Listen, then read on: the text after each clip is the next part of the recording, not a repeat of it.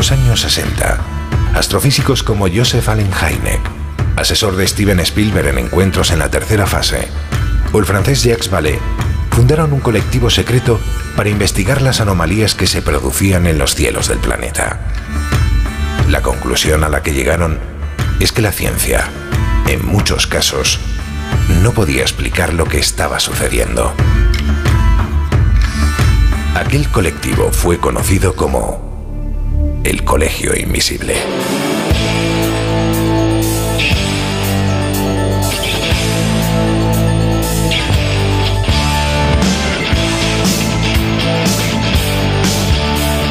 El Colegio Invisible. El verano más misterioso ya está aquí. Con Jesús Ortega en Onda Cero.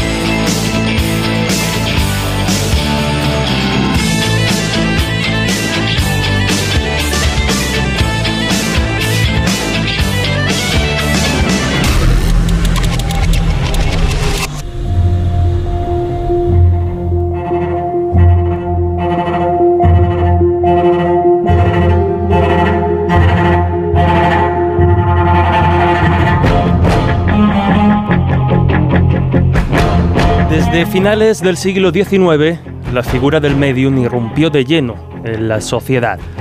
Desde la más remota antigüedad han existido personas aparentemente capaces de comunicarse con el mundo de los espíritus, pero con el boom del espiritismo, repetimos, finales del XIX, comienzos del XX, el contacto con el más allá se democratizó. Son muchas las formas que un medium puede utilizar para canalizar el mensaje o la información que dice recibir.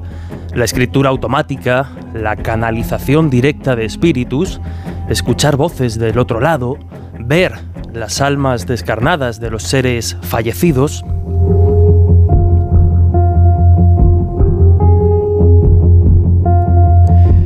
Lo cierto es que desde entonces, como decimos, la figura del medium ha generado fascinación y polémica a partes iguales.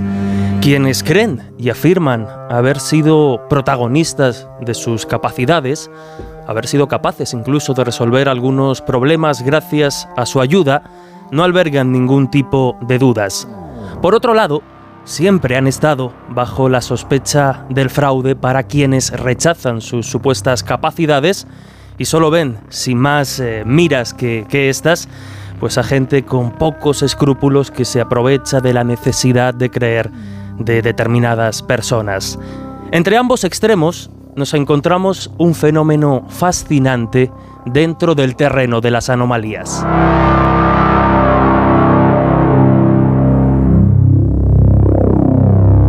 Esta semana, en el Colegio Invisible, queremos profundizar en los secretos de la mediumnidad y lo haremos con un invitado de lujo que va a responder todas nuestras preguntas y también vuestras preguntas, porque desde hace unas horas hemos activado en nuestras redes sociales, principalmente en Twitter, pues eh, un hashtag, el de siempre, hashtag Cole Invisible, para que enviéis vuestras preguntas, vuestros comentarios y vuestras inquietudes sobre el tema, porque en unos minutos va a estar con nosotros el gran Aldo Linares para arrojar luz a este respecto.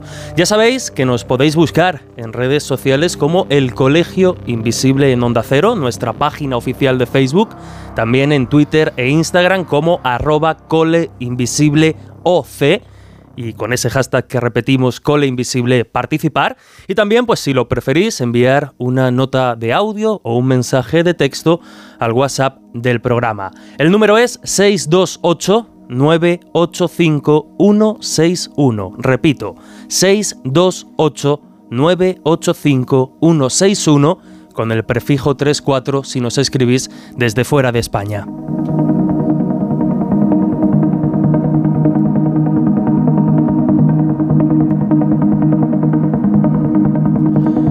Pero no será el único contenido de esta semana en esta sesión veraniega del Colegio Invisible, porque en la segunda hora ya sabéis que estamos hasta las 3 en directo, volverá Laura Falcó con sus entrevistas y hoy nos invita a sumergirnos en un mundo que siempre ha generado sensación y expectación. Todo lo que tiene que ver con las maldiciones, las supersticiones y las creencias en el mundo del cine, en el mundo de Hollywood. Además, adelantaremos algunas sorpresas que están por venir muy vinculadas al Colegio Invisible. Si os parece, cuando son la una y ocho minutos eh, de la madrugada, abrimos las puertas del Colegio Invisible, aquí, en Onda Cero. El Colegio Invisible. El periodismo de misterio ya está aquí, en Onda Cero.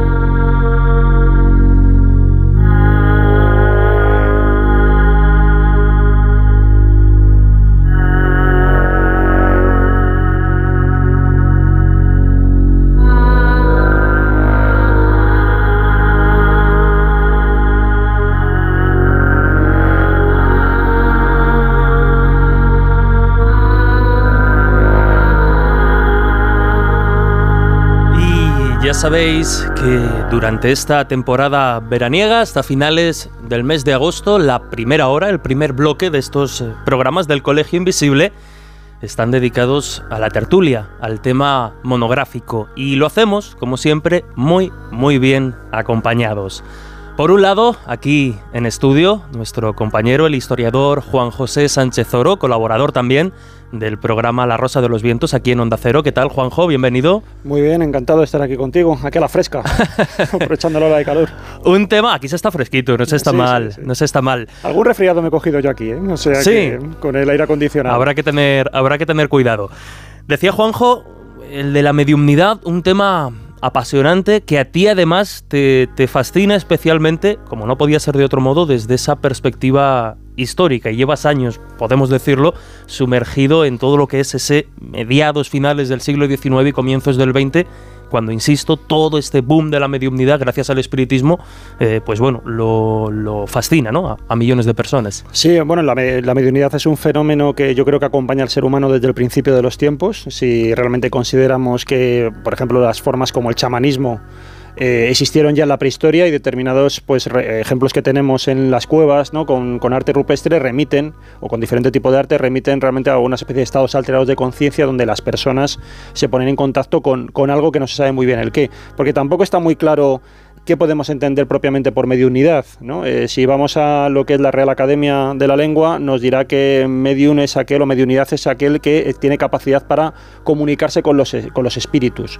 Pero realmente luego mm, eh, mediunidad es una palabra bastante polisémica, que a veces se puede confundir con psíquico, se puede confundir con, con diferentes cuestiones y lo que sí que parece es como que accede a un tipo de información que en principio no, no está, no, no, es accesible por los canales convencionales. ¿no? Sería un poco una definición que podríamos entender. A partir de ahí, con qué está contactando o si realmente está contactando con algo exterior, con algo interior, eh, si se puede validar ese tipo de información que entra por, por una determinada vía que no está muy clara cuál es o no, es ya meternos en otro, en otro ámbito, ¿no? que, que, es más amplio y que es más discutible, claro. Pues permíteme, Juanjo, voy a intentar esto de, de la comunicación porque desde Cantabria está ya con nosotros, eh, bueno, pues el, el, otro miembro de este equipo veraniego aquí en el Colegio Invisible, el periodista e investigador Juan Gómez. Juan, ¿qué tal? Bienvenido.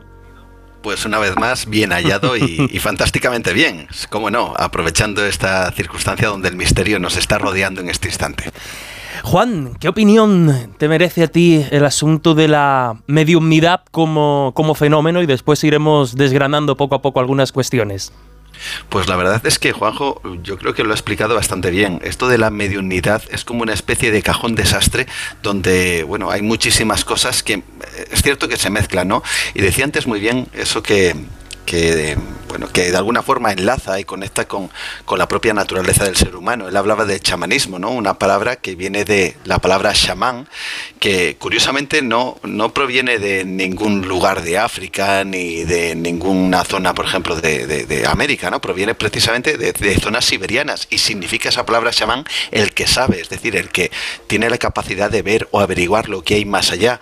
Y esto de la mediunidad, que luego se pone eh, muy de moda a partir del siglo XIX, con esa conexión, ya no con esos espíritus ancestrales o con esos espíritus de los antepasados que también eh, tenían esa capacidad aparentemente los chamanes, sino con más casi como una especie de espectáculo, ¿no? En donde, en donde pues muchos eh, eran partícipes de, esas mesas parlantes y toda esa parafernalia que desde luego eh, bueno, pues ha llevado hasta lo que denominamos la mediunidad de moderna del día de hoy. Claro, es cierto que hay, que hay una mezcla, hay una mezcla. Fíjate, es, por un lado están los mediums que podríamos ser o podríamos interpretar como aquellas personas que de alguna forma pueden llegar a ser poseídas de manera voluntaria por algún tipo de espíritu, de entidad y a través de ellos se manifiesta esta, esta entidad y que sería una posesión, vamos a decir, que, temporal. ¿no?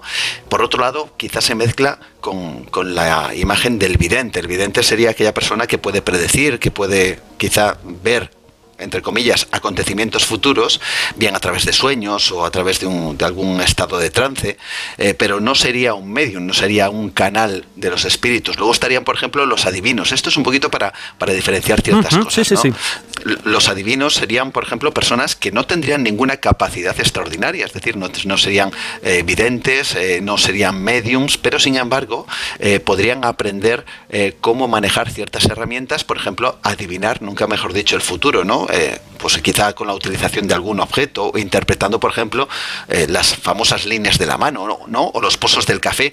Eh, fíjate que adivino podría ser cualquiera, porque en teoría tan solo aprendiendo las técnicas o la interpretación de ese tipo de instrumentos, pues podríamos definir cómo puede ser el futuro, es decir, ser adivinos, adivinarlo. Y, de alguna manera eh, esto es un poquito pues para diferenciar, ¿no? Y luego estaría la última parte, que serían los sensitivos, aquellas personas que tienen la capacidad de percibir lo que es invisible y lo que quizá eh, pudiera estar más en, consonancia, por ejemplo, con, con Aldo Linares y con otras personas que dicen percibir pues presencias o incluso llegar a comunicarse con ellas, ¿no? Como vemos, esto de la mediumnidad tiene muchas ramas y yo creo que es interesante el poder eh, definirlas, cómo cada una de ellas, para por lo menos tener algo más claro en todo esto. Y Juan, tú dabas una, clave, habéis eh, incidido tanto Juanjo como, como tú, y creo que es interesante que aunque la figura del medium, la figura de esa persona especial, como decíamos antes, capaz de acceder mediante otros estados de, conciencia a un eh, mundo de, sucesos que a nosotros parece que, que se nos escapa, existe desde la más remota antigüedad, sí que es precisamente Juanjo a finales del 19, mediados finales del 19, comienzos del 20, con todo, insisto, el auge de, del espiritismo, cuando la figura de, del medium adquiere una, una dimensión completamente distinta y llega a muchísimas más capas de, de, la sociedad de forma más sencilla que hasta, que hasta entonces. Sí, yo creo que si hacemos una especie de, evolución rápida, por, por, fijar una serie de etapas, que, que más que a lo mejor ser una forma exhaustiva de ver el fenómeno, sí que permite ver todo lo que es la riqueza que tiene, la variedad que tiene, yo establecería como una primera amplia época en la cual la mediunidad va a ser eh, únicamente eh, estudiada y un poco cuestionada y analizada desde el punto de vista religioso. Yo creo que va a ser más bien desde la perspectiva teológica, donde la mediunidad va a tener, y bueno, me muevo un poco las coordenadas cristianas por ser un poco lo que más nos afecta a nuestra cultura, pero digamos que ahí va a estar muy asociado con a lo mejor con la mística. Entonces la idea de que el medium es una persona que se pone en contacto con algo, que no se sabe muy bien lo que es, y entonces ahí intervienen sobre todo fundamentalmente los teólogos para tratar de ver esa experiencia que, que tiene esa persona y que está obteniendo una serie de informaciones, no se sabe muy bien por qué, porque ahí ya digo, se combina la figura también del místico, la figura del profeta. Eh, ¿Qué es lo que está detrás? Y ahí surgen diferentes alternativas. Una es que directamente es una persona que, que, sufre algún tipo de enfermedad mental, tal como se catalogaba en la época, que puede ser algún tipo de, locura o de trastorno, de melancolía o de cualquier otra etiqueta que yo digo que se usara en esa época, pero sobre todo luego va a haber la gran cuestión de quién es el que está detrás de esa mediunidad religiosa, y es si está el demonio o está Dios. Por eso digo que hay los estados místicos, que sería lo más parecido que hay a, lo que luego ha sido la mediunidad, es lo que va a dominar. Cuando aparece el espiritismo moderno, a mediados del siglo XIX, la perspectiva cambia, ¿no? y es cuando ya surge la figura del medium propiamente como una especie de intermediario de comunicación con lo mismo, no sabemos con qué. Ahí sí manejamos, por ejemplo, la doctrina de, de Alan Kardec, que es uno de los grandes difusores de una forma de entender el, espiritismo moderno, pues él distinguía diferentes tipos de medium, eh, el medium auditivo, el medium visual, el medium curandero, por ejemplo, ¿no? Defendía diferentes, eh, el, medium que, usaba la palabra, que usaba el lenguaje para, para comunicarse, y él entendía que sí que ahí lo que se producía era un contacto con los espíritus. Sin embargo, había otra postura que era pensar si se trataba la mediunidad de un estado, digamos, mental, sonambúlico, que estaría asociado también con la hipnosis, y entonces habría que mirar si simplemente estamos ante una faceta de, de la conciencia humana desconocida, pero que realmente no hay una conexión con la ultratumba o con el más allá. Y ahí hay grandes también disputas eh, científicas al respecto. Si estamos hablando de sonambulismo, que también era un estado que asociaba también a Kardec dentro de las categorías que manejaba, eh, pero digo, sobre todo era la idea de si era solamente sonambulismo o si no eh, había realmente una comunicación con el, con el más allá. Y luego ya hemos ido entrando en una etapa cuando surge la parapsicología donde el medium casi se confunde con el psíquico, entonces la investigación ya va por otro lado, surge la parapsicología moderna a partir de los años 30 y ahí ya la figura es, como digo, más bien ver si hay algún tipo de capacidad extraordinaria de la mente, se va también a una, a una situación un poco de mínimos, de ver si lo que tenemos es clarividencia, si lo que tenemos es telepatía, es decir, diferentes formas de, percepción extrasensorial para lo, mismo, ¿no? captar información por una vía que podemos considerar eh, anómala, ¿no? Y yo creo que hoy en día, eh, en la actualidad, sin que estas otras líneas de investigación se hayan, hayan acabado, pero es cierto que no tienen ya tanto éxito como, como en el pasado, tanta difusión como en el pasado, la ciencia ha vuelto a recuperar un poco la figura de la mediunidad y el análisis, y sobre todo el mundo académico, yo creo que a través de dos vías, de lo que sería la antropología y el análisis de, de lo que serían las ciencias religiosas, las ciencias que estudian las religiones, eh, por un lado, entonces se trata de ver si la mediunidad pues, eh, encierra una serie de simbolismos o de cuestiones que pueden ayudar a explicar determinadas, em, determinadas cuestiones sociales.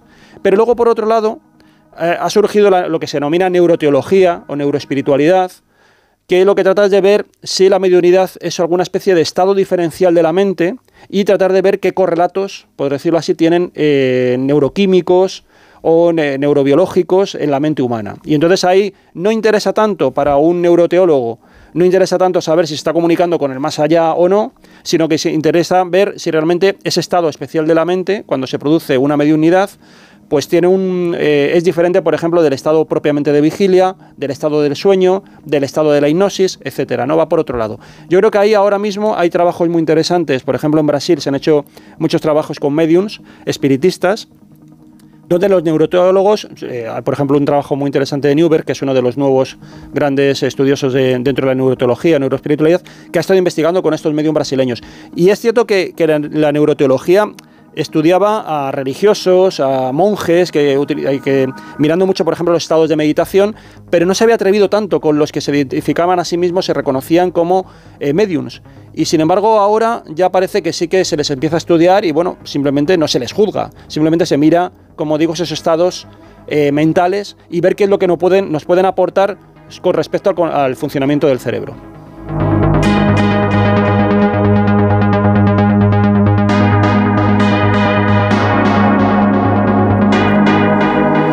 Y Juan, si te parece muy rápidamente, porque lo interesante es que abramos ya micrófonos eh, y empiece a, matizarnos y a comentarnos nuestro invitado especial esta, esta semana, pero si te parece, te voy a pedir que nos hables brevemente, eh, pues bueno, pues alguno de los eh, mediums más famosos precisamente desde esos finales de, o comienzos del siglo XX hasta la actualidad, porque vemos que el perfil es completamente variopinto, ¿no? el tipo de perfil que podemos encontrarnos eh, de personas que, que afirman tener ciertas capacidades. Pues la verdad es que sí. Eh, bueno, desde el siglo XIX ha habido muchos, muchos ejemplos de ello, ¿no? Eh, bueno, de hecho, incluso el propio, el propio Houdini ya estuvo buscando algunas personas que pudieran eh, hacer que, que, bueno, a raíz de la muerte de su madre, él queda tremendamente traumatizado y precisamente en esa época, finales del siglo XIX, principios del siglo XX, pues estuvo buscando alguien que pudiera hacer que conectara con, con el espíritu de su madre. Incluso llegó llevó a pensar que la mujer de, Conan Doyle, el creador nada más y nada menos que de, Sherlock Holmes, podía haber eh, tenido esa capacidad. Bueno, a, lo largo de la historia ha habido unos cuantos, pero quizá me voy a poner, digamos, en una posición un poco más moderna. Y si te parece, podemos hablar, por ejemplo, de Jane Dixon, que tiene eh, ciertas cosas bastante relevantes. Le llamaron la vidente del Capitolio. Y esta mujer aparentemente predijo, entre, entre otras cosas, la muerte de, de los Kennedy, de, de John Lennon y también de Marilyn Monroe. De hecho, ella escribió un libro titulado Mi vida y mis profecías, que fue publicado en el año 69, donde ella anticipaba eh, también en forma curiosamente de verso, como hizo el famoso Nostradamus, acontecimientos que aparentemente estaban por venir. ¿no? Entre ellos, eh, bueno, se observan algunas, eh, en algunos párrafos, se describe, por ejemplo, el liderazgo de un grupo económico que llega al poder proveniente de la ciudad de Nueva York. Y, y muchas de las características que dan aparentemente, o que da esta mujer en ese, en ese vínculo especial con, esas supuestas eh, profecías, pues eh, anuncian a Donald Trump como uno de los eh, presidentes futuros, nada más y nada menos, ¿no? Pero como digo, esta mujer se hizo muy famosa, sobre todo en concreto en una fecha, en el 13 de mayo de 1956, cuando en una revista llamada mm, Parade Magazine ella escribe que, bueno, la elección del año 1960 en Estados Unidos sería ganada por un demócrata que sería asesinado o moriría en funciones. En el año 1965 predijo que en ese siglo, por cierto, un papa, hablamos del siglo XX, sería herido corporalmente y después de esto, eh, bueno, ocurriría en la cabeza de la iglesia un, cambio, ¿no? un cambio radical. ¿no?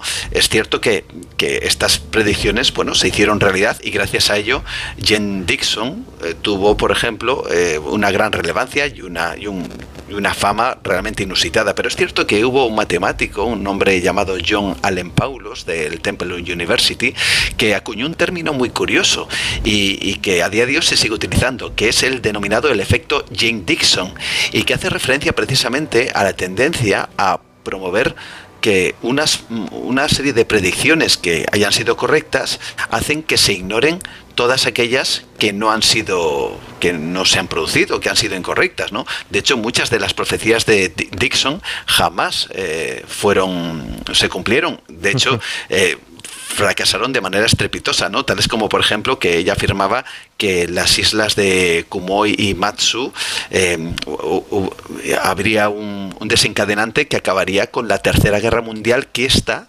se daría en el año 1958, ¿no? Cosa que evidentemente no ha ocurrido. O que, por ejemplo, la Unión, claro, la, que la Unión Soviética pondría el primer hombre en la Luna, cuando no ha sido así, ¿no? Y este, este matemático, pues especulaba con la idea de que efectivamente, aunque esta mujer sí parece que predijo ciertas cosas que evidentemente se salieron a la luz y fueron ciertas, eh, esto provocó un efecto casi de venda en los ojos y la gente dejó de vamos a decir, de criticar aquellas o incluso de desmemoriar aquellas que habían sido un auténtico fracaso. ¿no? Este es un ejemplo y podríamos hablar de otros muchos más.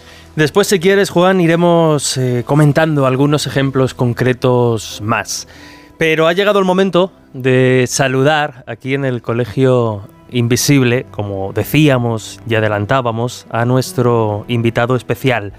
Él es Aldo Linares, es pues conocido por bueno pues por formar parte del veterano grupo de investigación EPTA y también pues por participar entre otros muchos programas y espacios en Cuarto Milenio. Acaba de publicar hace muy poquito tiempo el libro de los ojos abiertos, editado por Luciérnaga, y que lleva por subtítulo Fascinante travesía en la búsqueda y el encuentro con el misterio. ¿Qué tal, Aldo? Bienvenido, qué ilusión. Gracias, Jesús, gracias. Estoy muy contento de estar aquí, muy contento de estar a esta hora, la hora nona, que es una hora así muy, muy especial. Y, contento de, hablar de estos temas con esa naturalidad, pero sobre todo con rigor, que es algo que me, me encanta. Me encanta porque hay otros mundos, pero están en este. Total y hay otros fantasmas, pero también están en este y hay que tener mucho, hay que deslindar mucho de eso. Entonces estoy muy encantado de estar aquí con Juanjo y con Juan ahí en la distancia. Un abrazo, amigo. Igualmente, querido Aldo. Y nada, encantado de estar aquí. Y Aldo, la primera pregunta, yo no sé si es de rigor o no, pero se me pasaba por la mente precisamente mientras eh, hacíamos la presentación, mientras hablábamos. Si tuviéramos que presentarte, ya sé que tú no eres muy de etiquetas y hoy precisamente vamos a, discutir un poco sobre ese tema.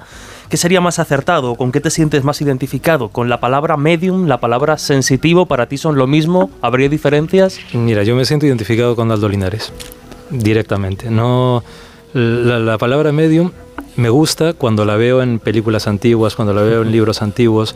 Y la palabra sensitivo eh, eh, la entiendo como una palabra tipo Matrix ahora, ¿sabes? O sea, pero, pero la palabra medium, cuando la, la, intento adaptar a mí mismo, me da, me da mucho corte. Y la palabra sensitivo también, porque yo soy Aldo Linares. O sea, y, créeme que, que con eso ya tengo demasiado como para intentar comprender que, que las etiquetas no, no, me gustan, ¿sabes? Entiendo que, que se utilizan, ¿no? Y entiendo las separaciones que se hacen entre ellas, ¿no? Entiendo eh, el, digamos, el, el, uso sociológico y antropológico que se da al término, que es necesario, sobre todo para deslindar algunas cosas, ¿no? Pero, y para ubicarnos pero a mí me cuesta, o sea, yo te digo que Aldo Linares con eso ya tengo, pero eso es sí, sí, sí, Aldo, algo que, que, a mí me lleva mucho la, la, atención a lo largo de estos años, en diferentes circunstancias, pues hemos eh, charlado alguna, alguna entrevista, y algo que me llama la atención y que hoy además espero que, que, que no cobre mucho protagonismo, es algo que tienes absolutamente claro, y es el hecho de que tú no tratas de, de convencer a nadie, ni para bien ni para mal,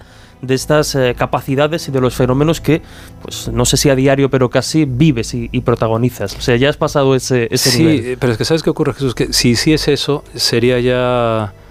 Creo que sería un error de apreciación por mi parte de lo que es mi realidad, de lo que soy yo, y también creo que sería buscar un efecto en las personas que, que no quiero, no, no necesito, pero no, no lo necesito no por soberbia, sino simplemente porque para qué. O sea, eh, mira, hay una. Siempre recurro a los mismos ejemplos y siempre los diré, pero porque a mí me ha marcado. Mi abuela me decía que por el agujero más pequeño se escapa todo el aire. Y yo creo fervientemente que es así. O sea, no puedo intentar convencer de algo que, que yo también me pregunto mucho. No puedo intentar convencer eh, de algo que, que, sé que hay que observarlo con mucha cautela, ¿sabes? No, no puedo intentar hacer gremio de algo en lo que yo no me siento parte de un gremio, ¿sabes? Yo no me siento parte de un gremio. Y algo que sí que puede resultar interesante a todos los eh, invisibles que ahora están eh, escuchándonos, que nos escucharán en, podcast, y de hecho ya alguna de las preguntas que tenemos en redes y que iremos eh, lanzándote en los próximos minutos, es precisamente cómo eh, comienza a manifestarse eh, toda esta clase de, capacidades, desde cuándo, cómo interfiere o cómo se cuela en tu realidad y cómo tú poco a poco lo vas incorporando y lo vas haciendo parte de eso, de tu realidad. Mira, a mí los recuerdos más, más eh, antiguos que puedo tener tiene que ver uno con los sueños, tener un sueño y en un sueño ver a una mujer que, o sea, siempre digo que cuando recuerdo ese sueño es como si la viese, tal cual. ¿Quién me iba a decir que 15 años después, un amigo que se quedó a dormir en el salón de casa, que era muy de reírse de estas cosas, vio a una mujer igual en el salón, pensó que era mi prima, ella le dijo que me estaba buscando y claro, desapareció. Este pegó un grito, bajó todo el mundo y yo por dentro sentí un, vaya, pues o sea, lo que soñé y ese sueño que me marcó tanto resulta que este lo ha visto sin que yo le dijese nada ni nada, ¿no? Y no... Fue curioso. Y luego recuerdo otra, otro momento de estar en la, en la habitación de mi madre una tarde que ella se iba a un cumpleaños y para mí era un acontecimiento cuando se iba a cumpleaños, porque eso significaba que volvía con tarta para mí, porque siempre sus amigas y amigos me daban unos trozos de tarta fantásticos. Y yo de pequeño no era... No me gustaba el deporte, eh, a mí me regalaban, recuerdo, motos y coches de carrera y yo no quería eso, yo quería astronautas, yo quería, o sea, porque yo estaba obsesionado con la ufología, obsesionado. Y a día de hoy lo sigo estando. eh, me gusta más la palabra ufología que uapología, porque sí, queda, uapología queda muy, muy camela, ¿no? No sé, pero, pero eh, entonces recuerdo que una tarde jugando con mis astronautas, mi madre me dijo que se iba, y, tengo uno todavía que lo conservo, uno de plástico, y estaba en, su habitación y se fue. Serían las 5 o 6 de la tarde y yo vi que aparecía una chica con un señor. La chica tendría unos 15, 16 años y el señor pues me recordaba un poco a Danny DeVito, si en, mi memoria el, el, reflejo que tengo de él, ¿no? Y ella me miró con cara de sonriendo, como diciéndome, hola, ¿no? Y el hombre me mira con cara de, ¿quién eres tú? Cuando somos pequeños, la, realidad y la fantasía la, mezclamos y la juntamos constantemente. No tenemos esos, esos patrones, digamos, de, de ordenamiento de la realidad para, para comunicarnos. pero sí tenemos ese punto instintivo que te dice que hay algo que no, está, que no se corresponde a lo normal.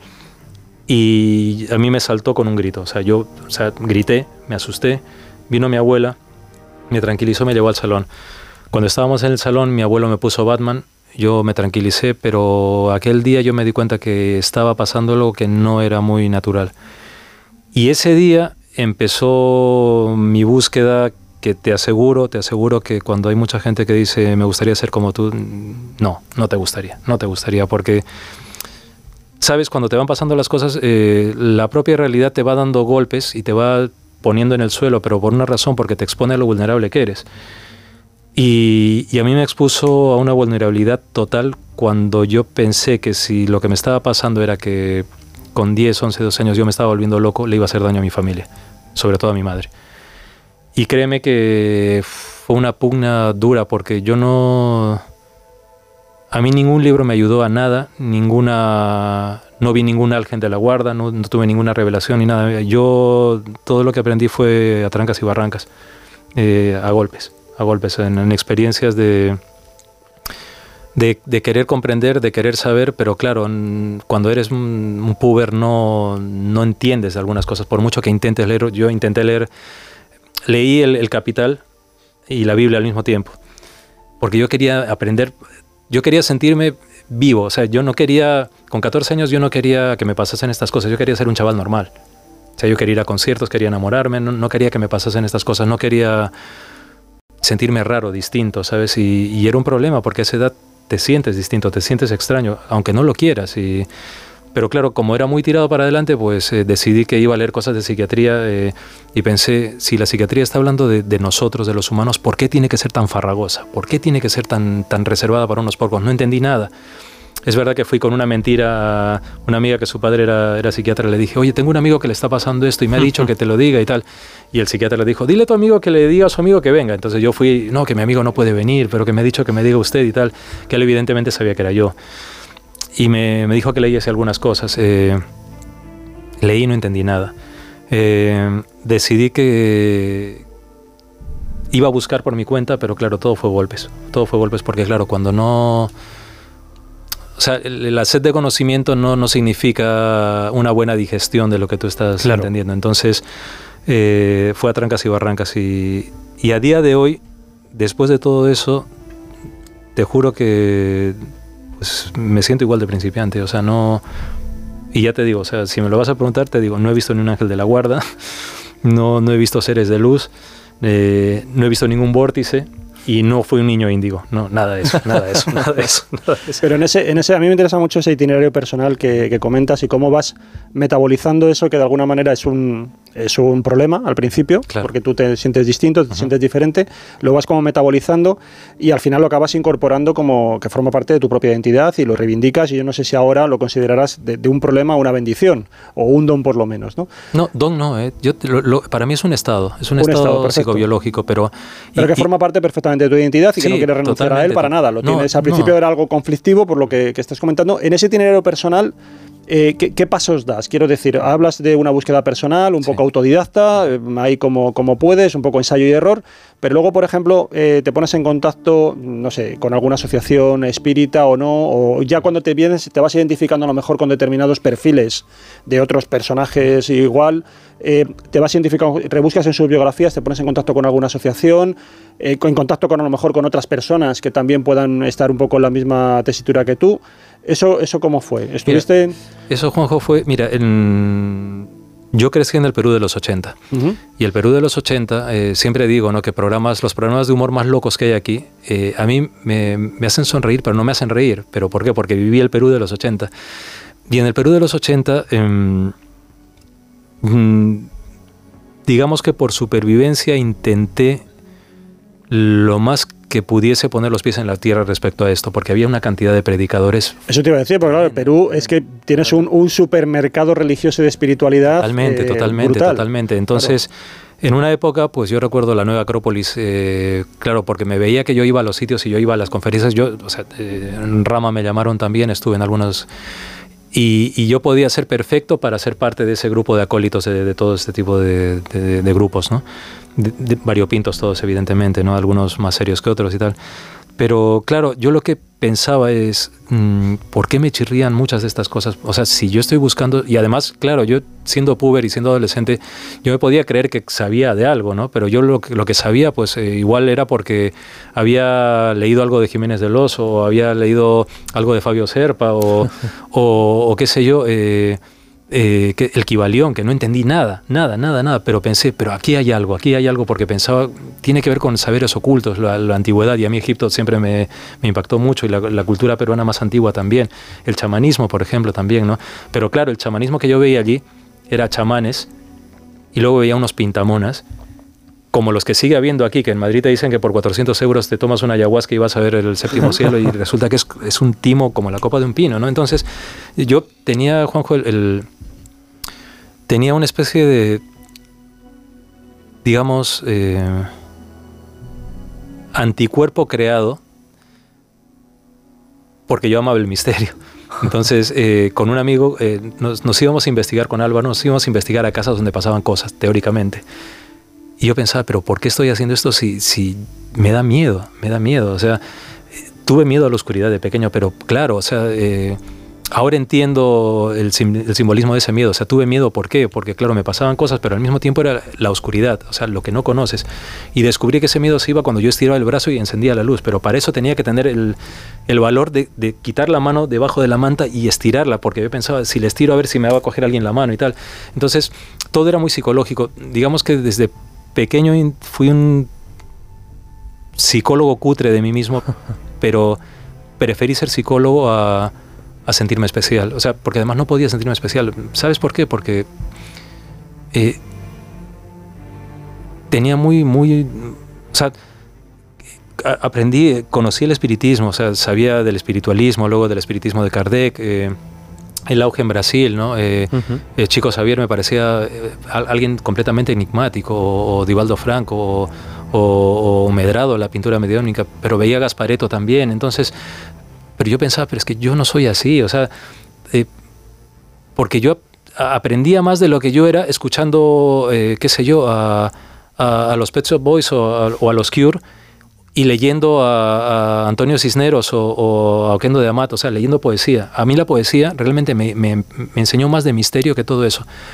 Pero también ¿A ti no te generaba una ansiedad, por ejemplo, como tú dices, figuras como Psico Javier y tal, es decir, yo debo, aspirar a ser como ellos o algo por el estilo? Luego también tú tienes un perfil, claro, comentabas que te gustaba mucho, te sigue gustando la ufología. Sí. Podrías haberte decantado justamente, y si hubieras caído en determinadas manos de determinados grupos, casi al contactismo ufológico. ¿no? Claro, claro, claro, pero es que, ¿sabes lo que pasa? Que claro, cuando con el tiempo ves a Claude Borilón, por ejemplo, eh, a Rael, ¿no? Y todo esto dices, ostras, es que agradezco ser peruano. ¿Sabes? Porque te das cuenta que hay una parafernalia, que hay tantas cosas. O sea, Chico Xavier, por ejemplo, me parece muy interesante, un personaje muy interesante, ¿no? Eh, pero yo no, no, no, no, no, no quería, yo no, no, no, me sentía reflejado en ellos. Les respeto, ¿no? No me sentía reflejado en ellos, pero porque yo me sentía reflejado más en, en, el surrealismo, por ejemplo, o sea, cuando André Breton hablaba del arte mágico, a, mí me impactaba más porque me di cuenta que para mí lo más, y a día de hoy sigue siendo, ¿no? que las herramientas más mágicas, y yo creo en la magia como algo realmente trascendente, son el arte y la ciencia. Y, siempre pensaba ¿no? que ah, yo aprendía más de,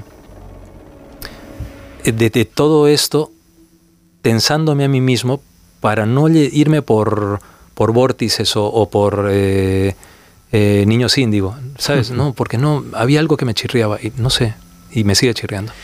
Juan Gómez tiene también algunas preguntas y levanta la mano desde hace rato. Juan, adelante.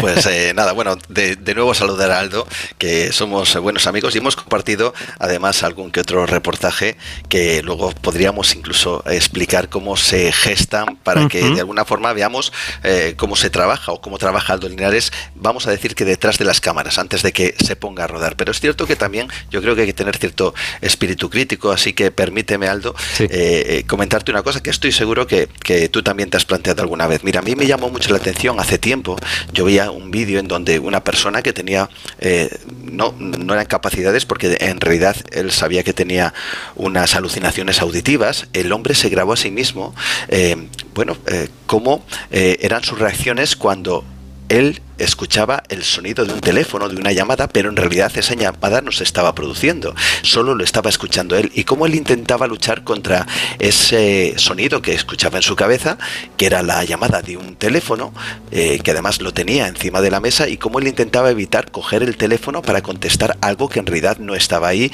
y que sabía, él además era consciente que no estaba allí. Yo no sé si te has preguntado alguna vez, Aldo, si, si en algún momento este tipo de percepciones eh, eh, eh, eran más producto de, tu mente que, que, algo que efectivamente pudiera estar rodeándote como una otra otra realidad. digamos, ¿te has cuestionado tú mismo tus propias tus propias percepciones, Aldo? Es que lo hago siempre, lo hago siempre, Juanjo y, Juan.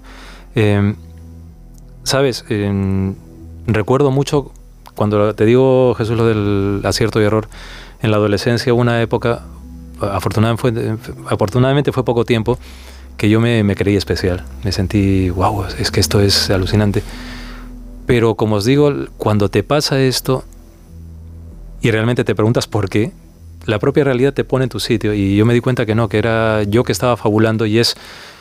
Eh, e, era como un caramelito envenenado, ¿no? Eh, y sí, sí me lo he preguntado y además me lo cuestiono y además intento hacerlo porque creo que es necesario, es importante. O sea, creo que si esto va a avanzar para algo, tienes que cuestionarte y preguntarte cosas. O sea, necesitas hacerlo. No puedes, no puedes convertirte en un oráculo porque yo soy un ser humano, no un oráculo. O sea, no, no, yo no, yo no puedo. O sea, yo te mentiría si, y os mentiría si dijese que yo estoy las 24 horas con esto porque no es así, no es así. O sea, si fuese así, tendría un grave problema de personalidad y un grave problema de contexto en, lo, en cuanto es lo que es mi día a día. ¿no? No, o sea, sería absurdo.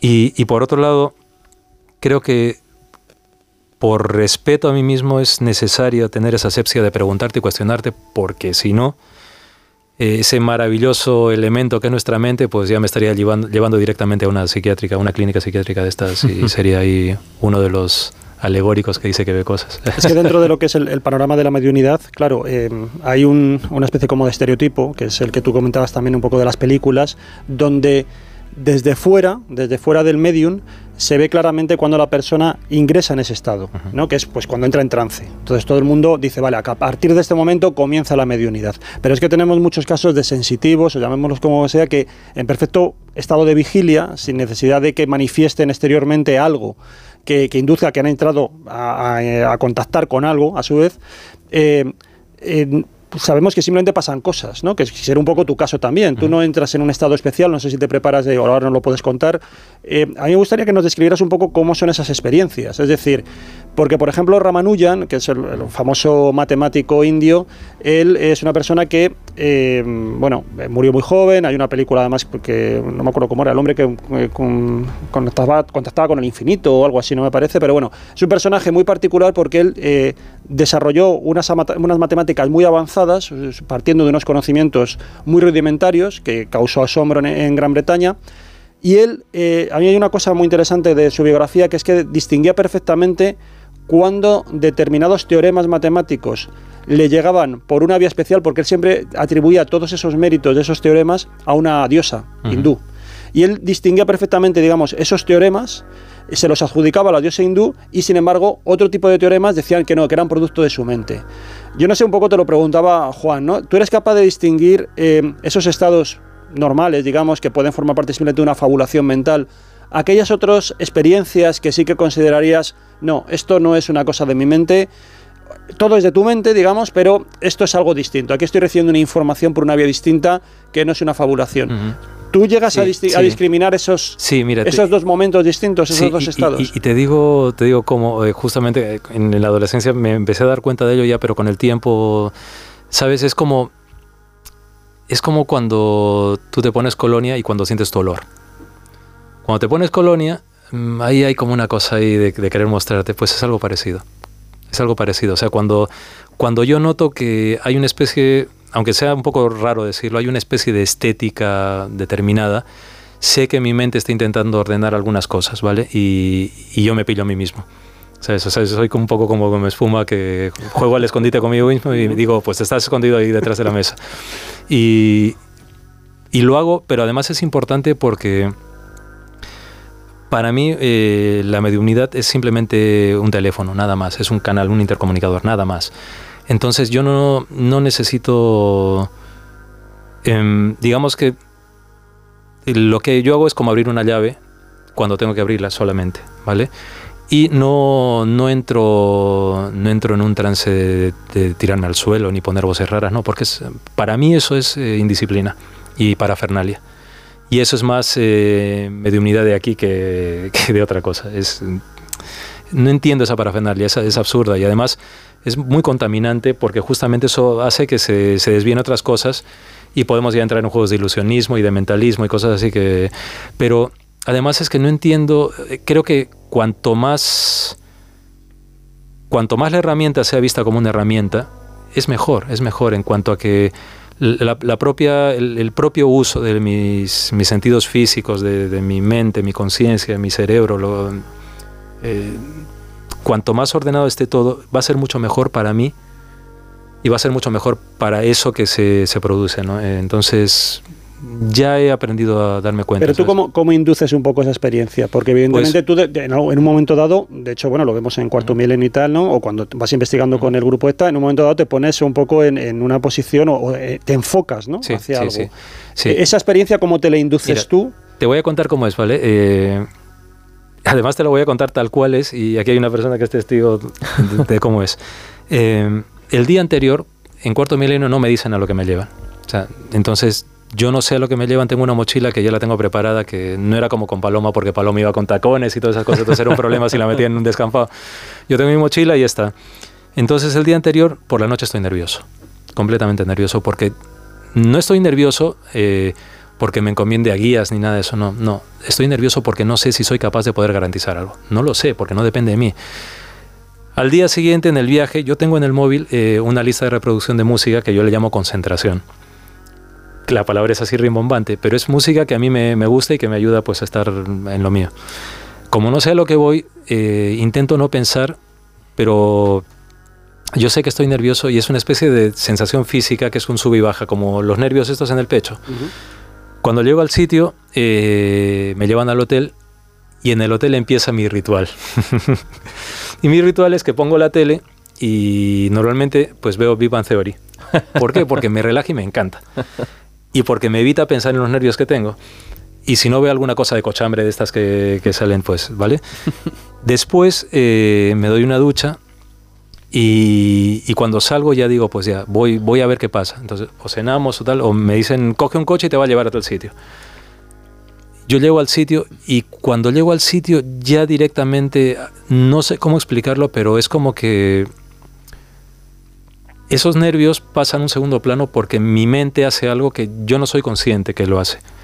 O sea, sé que hay un, hay un segundo paso en el que me concentro, aunque no es que esté concentrado en algo, sino simplemente he venido a hacer lo que tengo que hacer y voy a estar en lo que tengo que estar. Entonces es eso. Y después cuando ocurre esto, eh, yo es que siento que yo paso a un segundo plano. Pero no es que yo tenga eh, que pierda conciencia de mí mismo, no es que sienta que, que alguien entre en mí, porque no, o sea, no, no, para nada, en absoluto. O sea, a mí yo soy... Sería, más parecido a una especie como de experiencia de psicoanálisis, es decir, un poco de, dejar brotar eh, imágenes y luego tú las vas asociando eh, a algo, se van recomponiendo. Mira, son, yo te diría que son paquetes de información que llegan y, salen, ¿vale?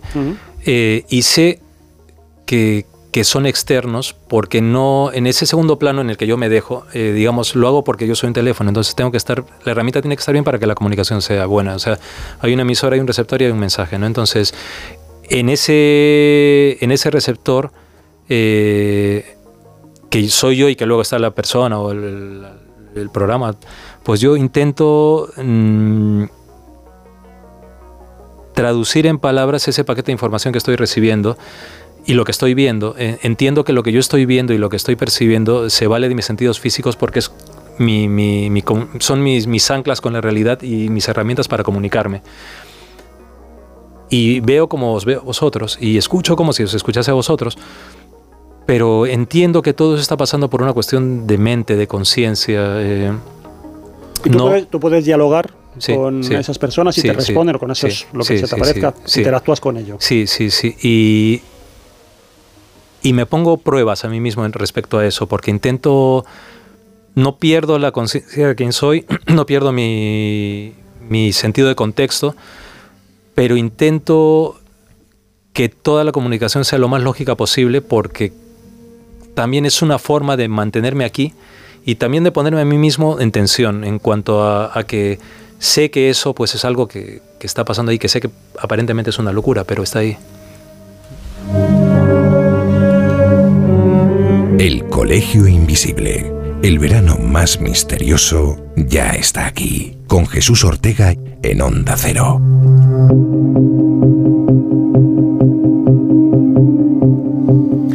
Y Aldo, ya adelantabas quizá una de las cuestiones o uno de los escenarios más eh, interesantes para todos los que seguimos tu, trabajo, tus intervenciones en Cuarto Milenio, que es precisamente la preparación de esas experiencias que precisamente, pues muchas veces por, por verlas resumidas y editadas, como obviamente exige un formato televisivo, muchas veces pueden generarnos eh, dudas de, bueno, seguro que, que, algo sabía, seguro que esto no es tan así, pero lo curioso es que, y tenemos suerte esta semana, es que más allá de, de tu testimonio, obviamente, honesto y, sincero, lo podemos, digamos, confirmar por otra vía, porque precisamente Juan Gómez ha trabajado contigo en uno de esos reportajes donde, donde tú asistes, ¿no? Y vas a ayudar a las personas que, solicitan ayuda. Y Juan, queríamos conocer precisamente un poquito más esa, esa historia y cómo viviste tú un poco como observador eh, externo y por primera vez trabajando con Aldo aquella, aquella situación. Bueno, pues fue, por supuesto, una experiencia extraordinaria, sobre todo porque conocí a Aldo Linares y me pareció una persona de estas que encajas casi casi a la primera en, el, a los pocos segundos, ¿no? Eh, pero vamos a, desentrañar esos secretos que, tuvo ese reportaje y también para, eh, de alguna manera, demostrar a, las personas que nos puedan estar escuchando, bueno, cómo, cómo son esos entresijos cuando llega Aldo Linares y hay que hacer un reportaje. Lo primero, y él lo ha dicho muy bien, es que eh, a él no se le informa absolutamente de nada, es decir, no se le da ninguna pista, ninguna clave, ni siquiera se le da una, un leve resumen de dónde puede ser, o, si va a ir a una casa, o si va a ir a un piso, o si va a ir a un descampado, no se le dice absolutamente nada. Tan solo se dice, evidentemente, eh, pues eh, dirígete a este hotel, en esta habitación eh, y bueno, y espera a instrucciones. Y eso es precisamente lo que se hace. Em, una vez que el equipo se prepara y ya está todo organizado, es cuando ya se llama Aldo Linares. Pero fijaos, en ese reportaje, incluso em, eh, bueno, vamos a decir que me aseguré de que en el lugar donde quedáramos no estuviera demasiado cerca del lugar donde se iba a realizar el reportaje para que ni siquiera, no sé, tuviera algún tipo de intuición de dónde iba a ir o, cómo, o cómo iba a suceder los eh, diferentes acontecimientos. Y recuerdo además, Aldo, tú también, que quedamos en una cafetería y estuvimos tomándonos, no sé si tres o cuatro cafés allí, precisamente porque, porque no acababan de llamarnos y yo estaba intentando morderme la lengua para no decirle ni contarle nada, aunque fuera mínimamente y de forma inconsciente, algo que tuviera que ver con el caso, ¿no?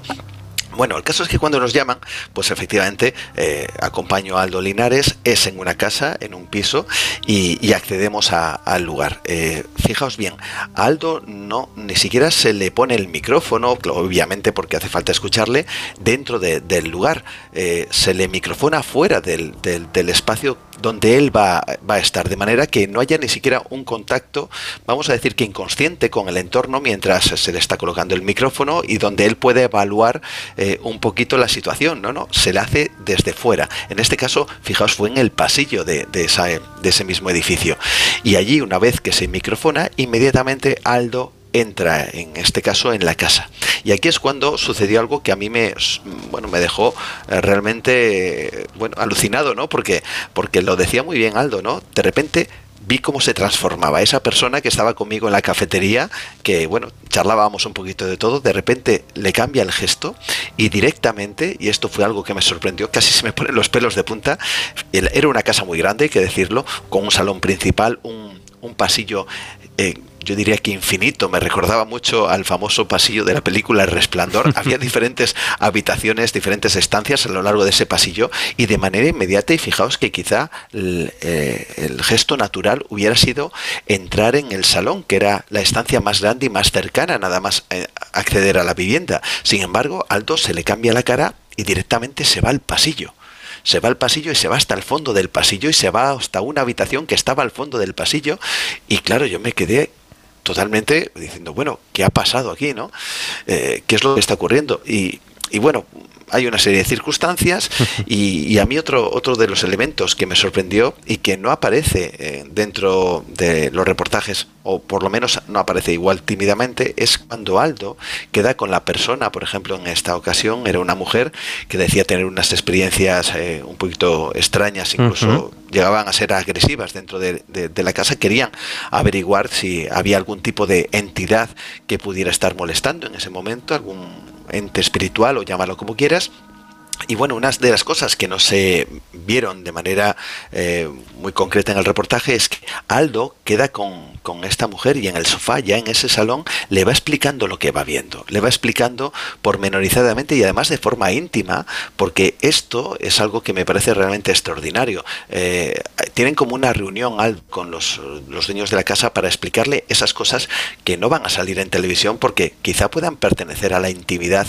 de, de esa misma familia y evidentemente puede que esté contando cosas y luego que esa mujer, en este caso, le esté contando cosas a Aldo Linares que lógicamente pertenecen, insisto, a la intimidad familiar.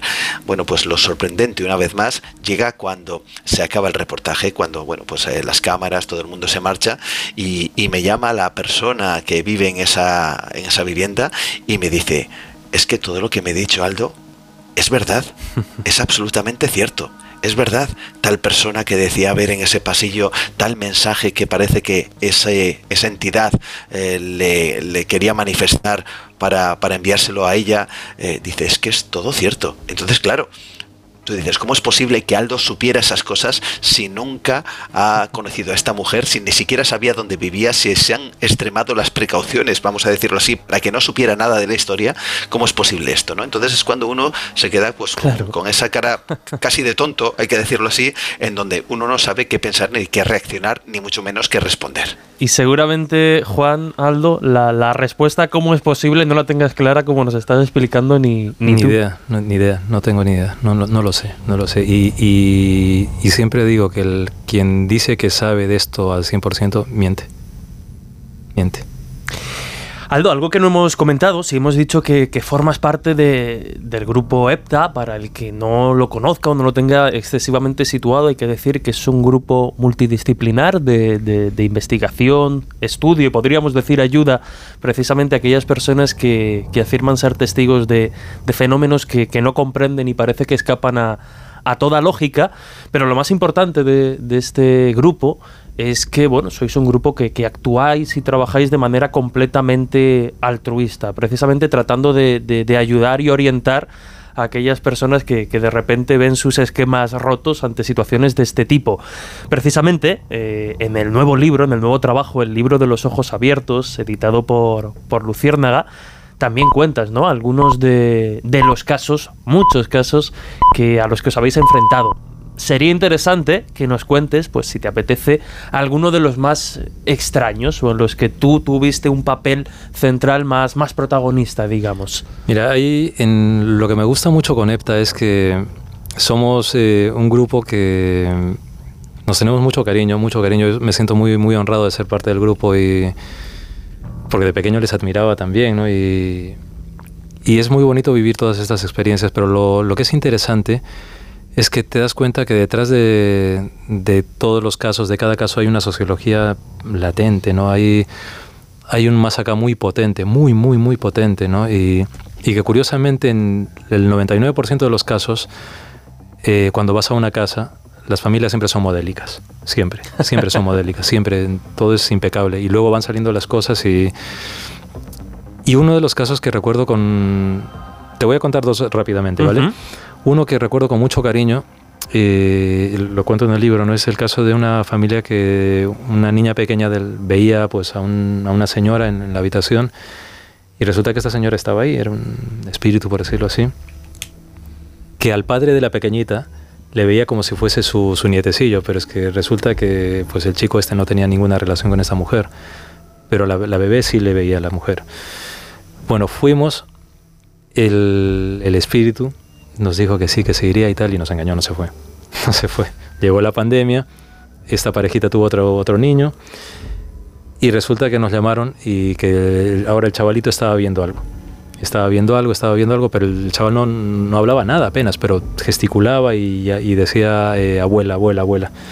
Claro, eh, fuimos, la abuela estaba allí, no se fue, resulta que le dijimos, eh, pero es que tu nieto existe, sí, pero tu nieto tiene 70 años y vive en un pueblo en, en Utiel o por ahí, porque hicimos la investigación existe el hombre este y, y claro, la, la mujer mm, pues nos dijo, bueno, es que no sé, y, y el chico este, el, el, padre de familia, nos dice, bueno, yo no sé, a ver si, si llamamos a mi padre. Entonces la mujer me dice, dile que, que, el regalito de los dioses, que el regalito de los dioses lo cuido yo. Y resulta que el, el niño, el bebé, su nombre traducido es regalo de los dioses. Entonces la familia se puso un poco así. Y yo lo veía al crío que estaba mirándome, pero estaba pegado a mi rodilla, mirándome fijamente, como si estuviese viendo algo más.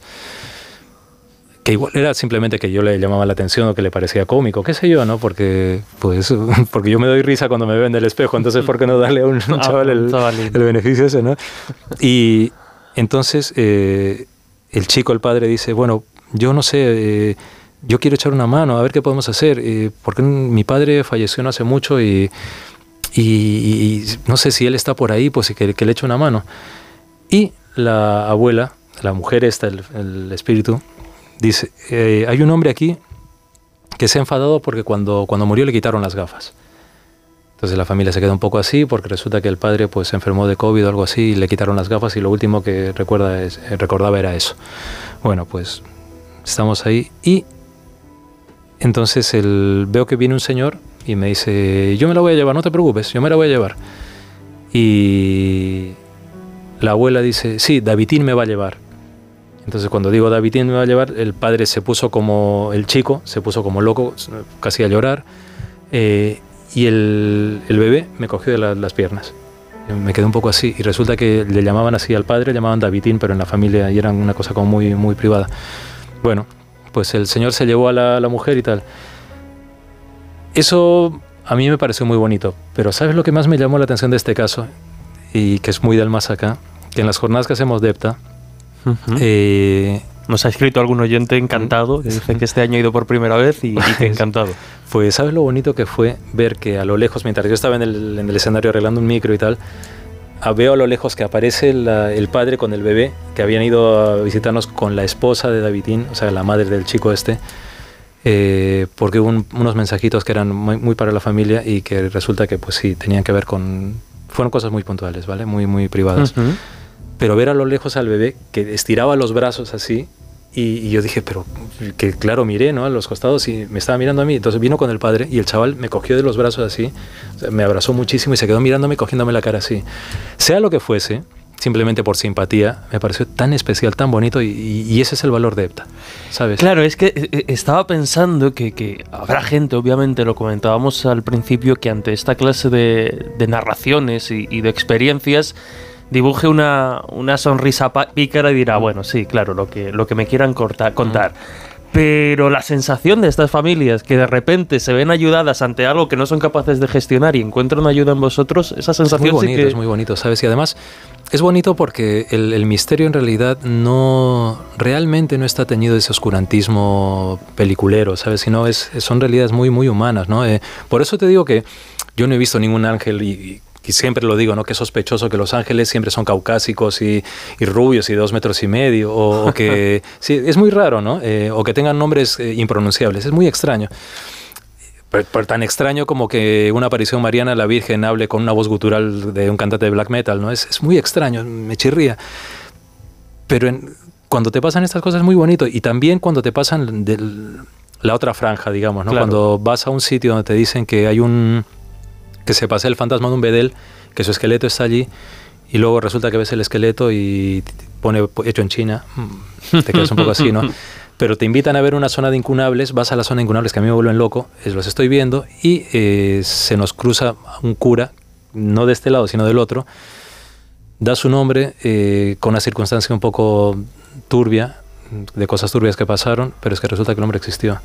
O sea, entonces te quedas ahí como diciendo, wow, pasó esto, ¿no? ¿Sabes qué ocurrió después? Cuando acabó la experiencia, no hicimos ningún ritual de, limpieza de aura ni nada de eso. Paloma y yo nos fuimos al bar del pueblo a tomar un cubata cada uno.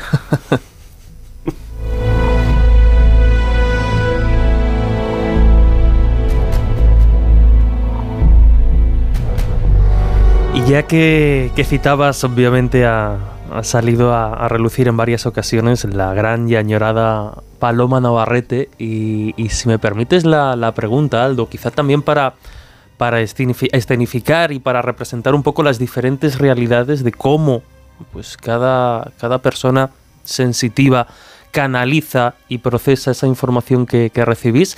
¿Qué diferencia, por ejemplo, podemos establecer entre el método que utilizaba Paloma, que utilizaba la bola como método de concentración? La gente piensa que, que, veía las cosas ahí, ¿no? Simplemente para concentrarte, y el método de, trabajo, de concentración que antes nos has explicado un poco más, más propio. Mira, eh, como bien dices, eh, Paloma veía la bola para concentrarse nada más, nada más. Eh, y para que la gente no, no le preguntase cosas, entonces quedaba ahí.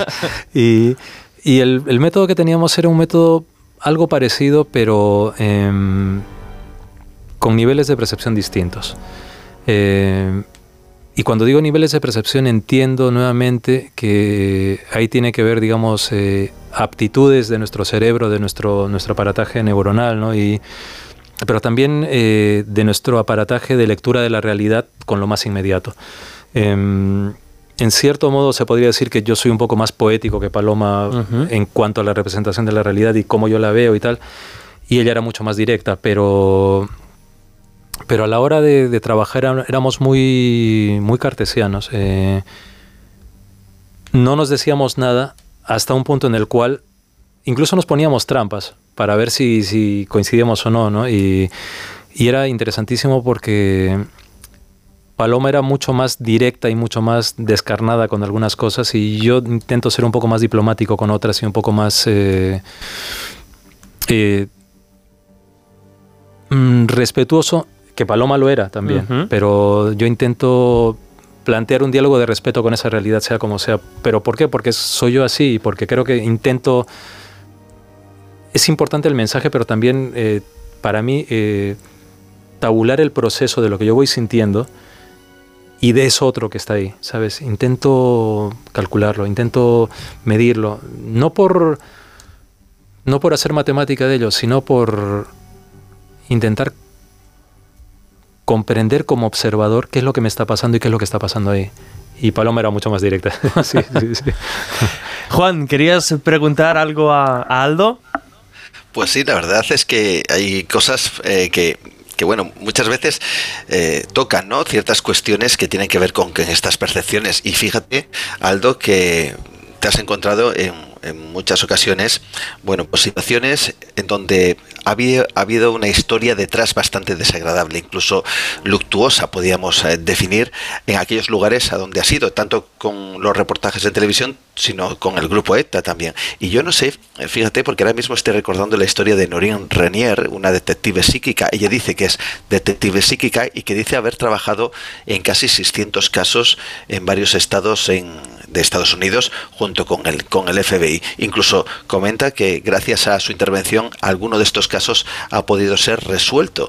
Yo no sé si, si en alguna ocasión eh, ha habido, no sé si, si la intención o bien por parte de las autoridades, por ejemplo puede ser la policía, o por parte del grupo ETA, de, de llamar o de, o de denunciar o de decir, mira, hemos tenido esta percepción, eh, hemos eh, sentido que aquí ha ocurrido algo eh, que puede ser incluso delictivo en cualquier, en cualquier ámbito, en cualquier escenario. Yo no sé si ha, habido alguna experiencia en este aspecto que hayáis tenido, que hayas tenido, Aldo. Pues Juan, mira, no. ha habido alguna vez, se me han acercado para comentar un poco cosas, pero no, no para pedir que, que hagamos algo juntos o que trabajemos y y, menos, ¿no? En un sentido de detective psíquico, o sea, que esa sería otra etiqueta que a mí me daría, pero muchas cosas. ¿eh? Eh, pero por una sencilla razón, porque como os decía desde el principio, yo no soy, yo no, yo no puedo garantizar ningún tipo de resultado y no creo en el telespíritu, dígame, o sea, no creo en ese, en ese sentido de decir, eh, yo voy a conectar ahora y ya. No, no, porque mentirían, no, no es algo que dependa de mí. Y entiendo también que en, nuestro país, estando las cosas como están y, teniendo los precedentes que hemos tenido en muchas cosas, pues evidentemente la policía no va a perder el tiempo en, intentar hablar con personas así. Sé que en su época con el padre Pilón sí contactaron para algunas cosas y, hubo resultados interesantes. Eh, pero vamos, eh, con nosotros no... Ya te digo, ha, ha habido digamos, de manera aledaña, alguna vez nos han dicho alguna cosa, pero no, no ha ocurrido tal cual. Y... Por ejemplo, si alguna familia se pusiera en contacto contigo, eh, si familiares que les vieras, que no sé, tienen su hija desaparecida, que fueras a la escena de un crimen, eh, o donde se ha producido justamente eso, la desaparición de esa persona y tal, eh, ¿tú accederías? Mira, yo lo primero que les diría es lo, lo, que os acabo de decir, yo, que yo no puedo garantizar nada, no puedo. Y, y sobre todo porque hay que tener mucho cuidado con esto, ¿no? Porque aquí ya ocurre una cosa, que es la necesidad de creer, ¿no? Eh, y en esto intento ser muy humano. Si, si yo me pongo nervioso con un reportaje o con una investigación y no sé a lo que voy a ir, fijaros si es una cosa así. Eh, y no sé hasta qué punto yo podría también, incluso podría eh, cohibirme a mí mismo, ¿no? porque me impone mucho un, drama humano. O sea, esto es una cosa completamente, estamos hablando de una pérdida, de una muerte, ¿no? Entonces, a, mí me, sobrecoge mucho, Juanjo, cuando veo que hay gente que que dice, no, es que yo sé dónde está su hija, o yo le puedo decir, o sea, me, sobrecoge. Me, sinceramente, como ser humano, moralmente, aunque a mí me ocurre esto que yo ya os digo, no es un don, es un estado psicobiológico, para mí es un estado psicobiológico, me, me cohíbe, me, creo que hay una, una, barrera moral que me, me, impediría poder decir yo puedo hacer esto, puedo hacer lo otro, porque yo no sé si puedo, ¿no? Y, y sobre todo por eso, porque es gente que está necesitada y es gente que que está necesitada ante un hecho de facto que es un arrebato de una vida, por ejemplo. Y entonces, ¿qué puedo aportar yo realmente cuando yo no sé si ni siquiera una investigación voy a poder aportar? O sea, y lo digo no, no echando balones fuera, o sea, si lo digo como humano, o sea, no, en esto tengo que desnudarme tal cual, no...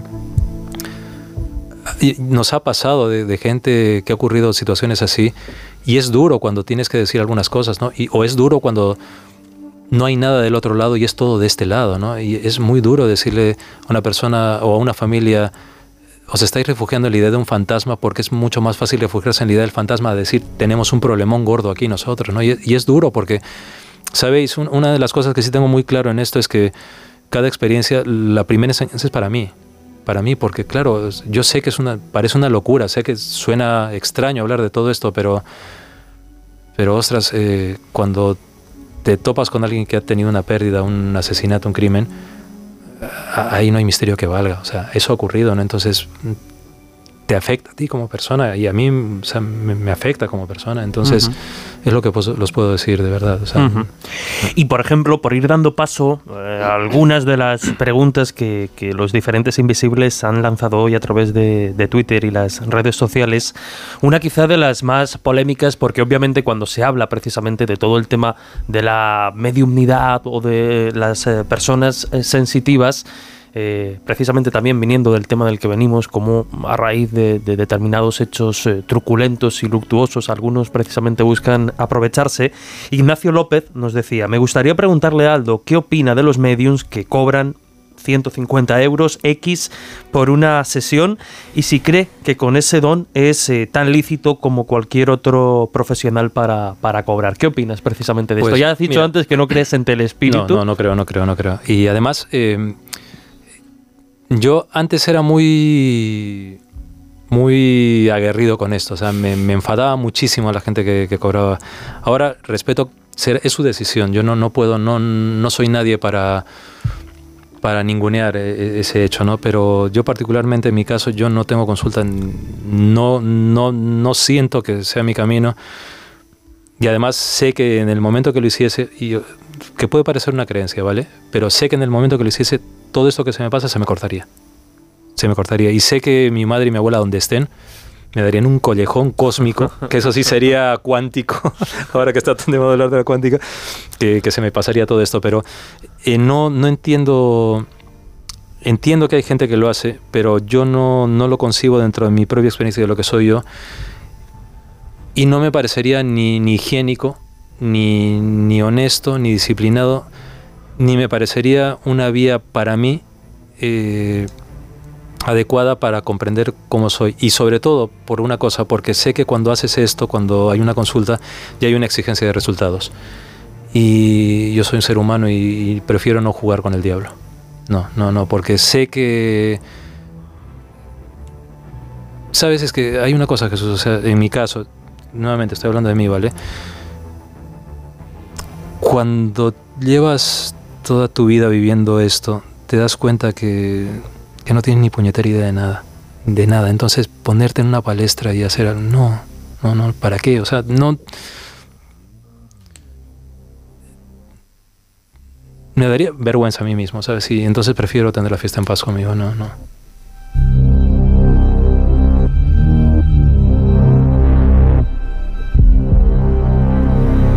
Algo que parece que no ha cambiado tanto eh, precisamente desde esos inicios o ese boom de, la mediunidad con todo el auge del espiritismo a finales del 19 y del 20 es esa asociación de lo que comentaba Aldo, ¿no? también eh, muy ligado al mundo del espectáculo, a las sesiones masivas y eh, afortunado o desafortunadamente en la actualidad seguimos encontrando pues esos espacios en los que mediums más o menos creíbles eh, bueno, pues hacen eh, mediums, entre comillas, hacen eh, la puesta en escena y vemos eso, sesiones masivas de, de, mediumnidad en un espectáculo que ahora nos comentarás tu opinión, Aldo, al respecto, pero que como digo, sigue muy presente, ¿verdad, Juanjo? O sea, tenemos, tú en su día investigaste muy de lleno precisamente a Anne Germain, quizá como el rostro más popular en estas cuestiones, pero, pero hay más y seguimos. Sí, ayer con, con, David Cuevas estuvimos ahí siguiendo un poco la, la, vista, la pista de un fenómeno que a nosotros nos llamó mucho la atención, porque claro, que, apareciera en una cadena como Telecinco eh, una medium, pues era bastante sorprendente lo que era la televisión española, aunque estábamos mm, acostumbrados a casi todo, ¿no? Pero bueno, fue bastante sorprendente.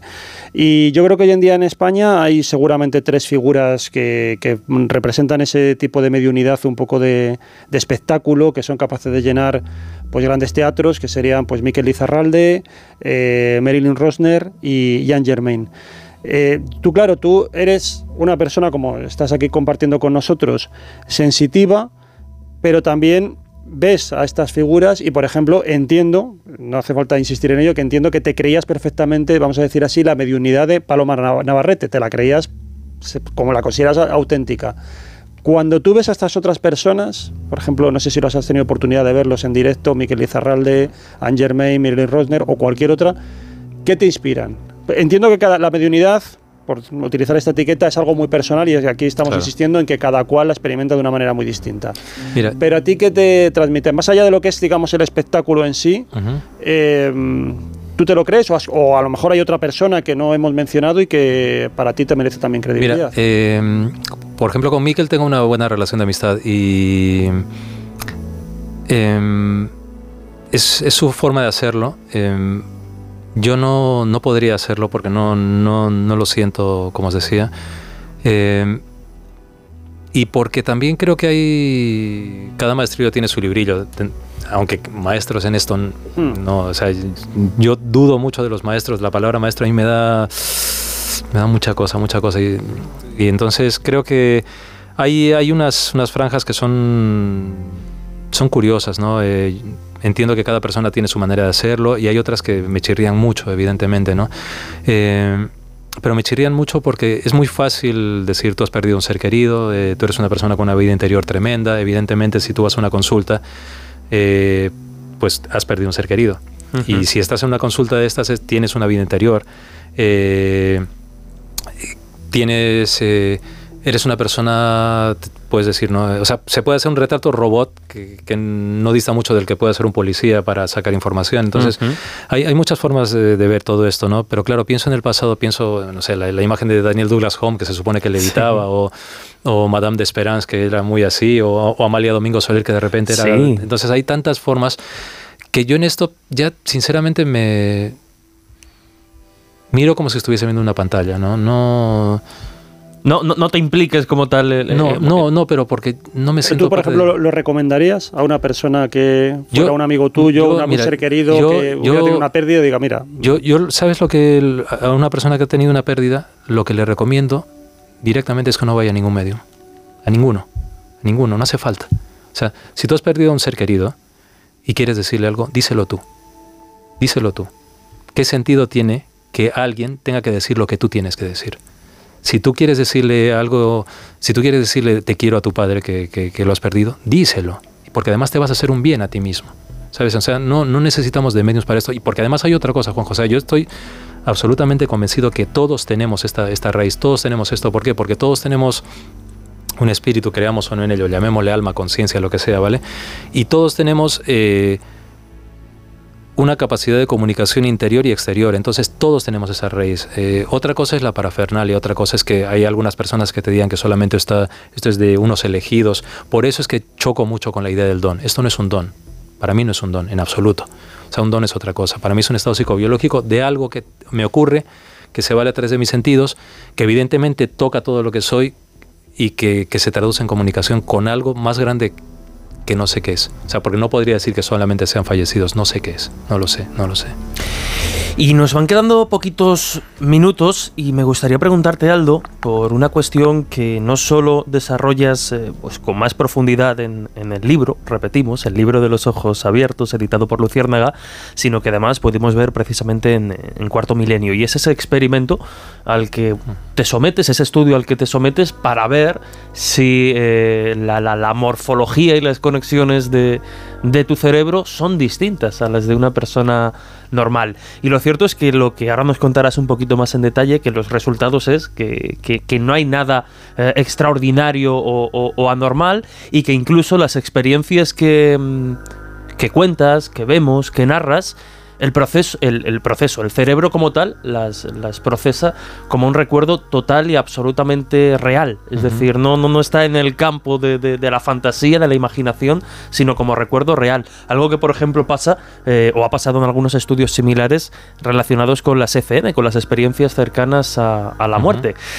¿Qué tal? ¿Cómo, ¿Cómo viviste aquel proceso, ese estudio, esos resultados? Ahora lo recuerdo con cariño, pero como estas son, eh, fue una encerrona de Cuarto Milenio también, eh, pues imagínate entrar a, un hospital en pantalón corto con una camiseta de la Motown, era como, pero, no, era como, no sé, era muy scooby Y, lo recuerdo como algo especial en cuanto que cuando me dijeron que, que íbamos a hacer unas pruebas, yo dije, por fin, o sea, pensé, por fin, por fin, o sea, pensé en el psiquiatra, el padre de mi amiga, y el libro farragoso y pensé, vale, pero ahora, ahora va a ocurrir, o sea, ahora voy a saber qué, qué pasa, ¿no? O, por lo menos, a ver, lo, lo, complicado fue,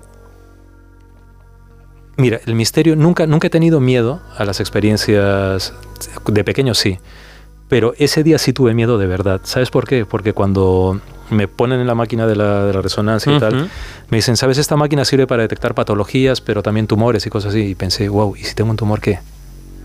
O sea, tuve miedo porque pensé, si tengo un tumor, ¿qué? ¿Qué pasa? O sea, ¿qué pasa conmigo? ¿no? Eh, me cambia por completo todo. Y si tengo una patología, pues ya está. O sea, tengo una patología, pero no sé. Y fue una prueba larga. Eh, que se me pidieron que hiciese bastantes cosas. Una de ellas era no pensar. Y yo pensé, ¿cómo no se piensa? Esto es como para, meditar. Claro, y, con música clásica de fondo. Blanco, ¿no? sí, sí, sí. y, me dijeron, pues, ¿quieres que te pongamos música? Y, claro, eh, el sonido de la resonancia eh, hacía una especie de, zumbido constante que para mí era como tecno, como música industrial. yo estaba encantado, a mí no me molestaba. pero me dijeron, pues, eh, ¿quieres que te ponga un radio? Dije, pues sí, radio clásica. Entonces me pusieron radio clásica, yo estaba encantada. Y em, se me contaba una historia que se detenía en algunos momentos y cuando se detenía yo tenía que dejar de pensar. Pero claro, cuando la voz te lo cuenta con una forma que es imposible porque era una voz muy, muy divertida, yo pensaba, esto es un reto, pero bueno, vamos a ver qué pasa. Y sabe lo que fue fascinante, que cuando acabó la experiencia eh, me quitaron la bata, claro, yo imagínate, soy cabezón con una, una, una cosa en la cabeza, era ridículo, era, parecía un muñeco vudú cutre, ¿sabes? Eh, cuando salgo veo que estaban los médicos, había seis que estaban allí y veo que estaban viendo los aparatos y yo dije, ostras, ya me han detectado un tumor o una patología o qué sé yo, no lo sé. Y se me acercó uno y me dice, oye, ¿cómo haces esto? Y le dije, dímelo tú, tú eres el médico, dímelo tú, o sea yo me he prestado esto, ¿no? Y, y fue fascinante, o sea, una de las cosas que más me encantaron es que me llevaron a ver unos monitores y yo veía mi cara sin piel, yo veía los músculos, veía mis nervios oculares y yo pues, estaba fascinado, o sea, me estaba, era, era lo más misterioso que he visto en mi vida, ¿sabes? O sea, porque me estaba viendo a mí mismo como nunca me había visto y luego veo mi cerebro y mi cerebro estaba como, había unos destellos y, y dije, wow, esto es una pasada, ¿sabes? estoy viendo lo que ocurre en mí y lo que nunca había visto. Y entonces me dijeron que, que, claro, yo estaba en un estado de relajación, pero que estaba hablando al mismo tiempo de una manera muy, muy lógica, como muy despierto, y que el lóbulo que se había activado era el lóbulo analítico, no el de la creación, no el de la imaginación.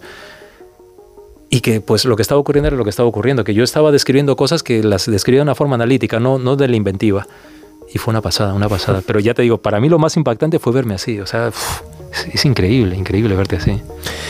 Juan, nos quedan pocos minutos y por tanto tenemos que ir agotando el, inmenso formulario y cuestionario de preguntas que, nos habría encantado tratar hoy con, con Aldo. Adelante, compañero.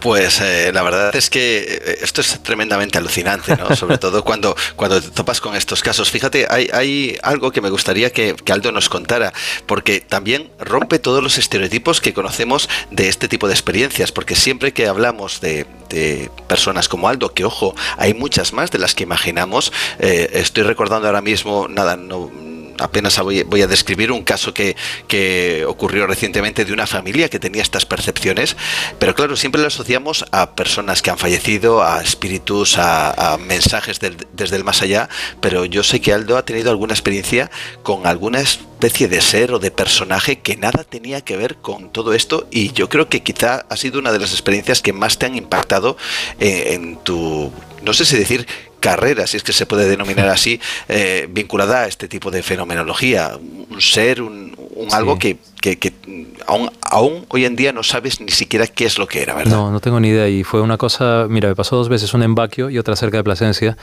de ver una cosa negra que, que, se asocia con los ensotanados, pero que yo vi una cosa que no tenía cara, no era casi tres metros, inteligente, sé que era vieja, no sé cómo explicarlo, no sé por qué y que curiosamente estaba ligada al lugar. Y lo mismo me pasó en Plasencia, estaba ligada a una zona de tumbas. Em, rápidamente te diría que lo, relacionaba con la realidad daimónica, ¿no? con eso que se ha hablado tanto, los espíritus de la tierra, lo que sea, porque claro, a final de cuentas nosotros no somos la única forma biológica que hay, o sea, entonces no sé qué es esto. Y sé que en Plasencia estuve a punto de entender algo, pero no lo entendí porque mi cerebro llega a lo que se llega, yo llego a lo que llego, pero, pero fue alucinante. Y a día de hoy no sé qué es, y es un poco frustrante, pero no sé qué es, no sé qué es. ¿Qué es un fantasma? Un evento terrible condenado a repetirse una y otra vez. Un instante de dolor quizá.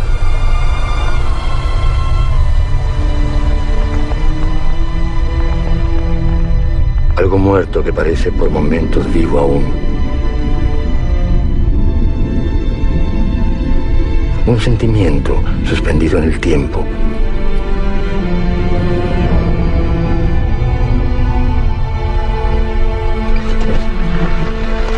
como una fotografía borrosa.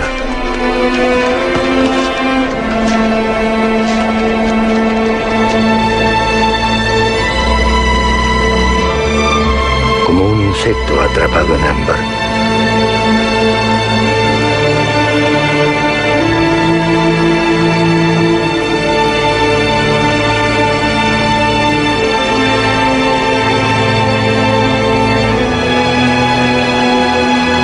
Fantasma. Eso soy yo.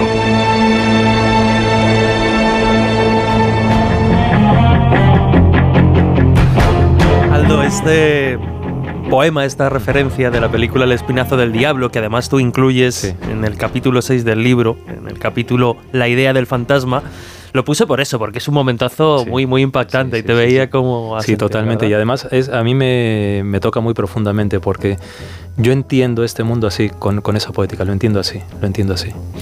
Y Aldo, la pregunta quizá más complicada, no sé si de respuesta más poética precisamente, pues obviamente la, la, reservábamos para, para, el final, insisto.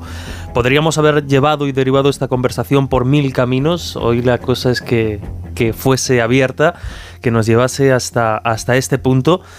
Pero aunque esta pregunta suene muy, muy rimbombante, estoy convencido que la, que la respuesta nos dejará pensativos y nos hará reflexionar.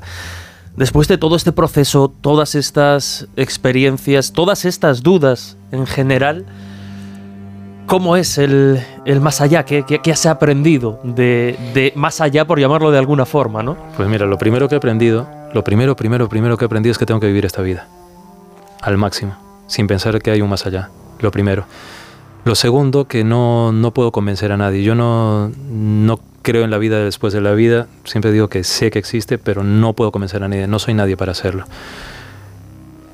Y luego, dicho esto, que todo esto siento, y es una cosa que a raíz de este libro la, siento muy fuertemente, que no es una cuestión de creer, es una cuestión de sentir. El misterio es una cuestión de, de sentir, no es creer, porque creer es un aparataje, es un andamiaje, y el sentir es otra cosa, es otro tipo de lenguaje. Por eso el misterio necesita otro lenguaje otro lenguaje que no es el que hemos aprendido. Y el más allá, ¿qué hay más allá? No tengo ni idea. Pero sí sé que es vida, eso sí, pero no tengo ni idea, ni idea.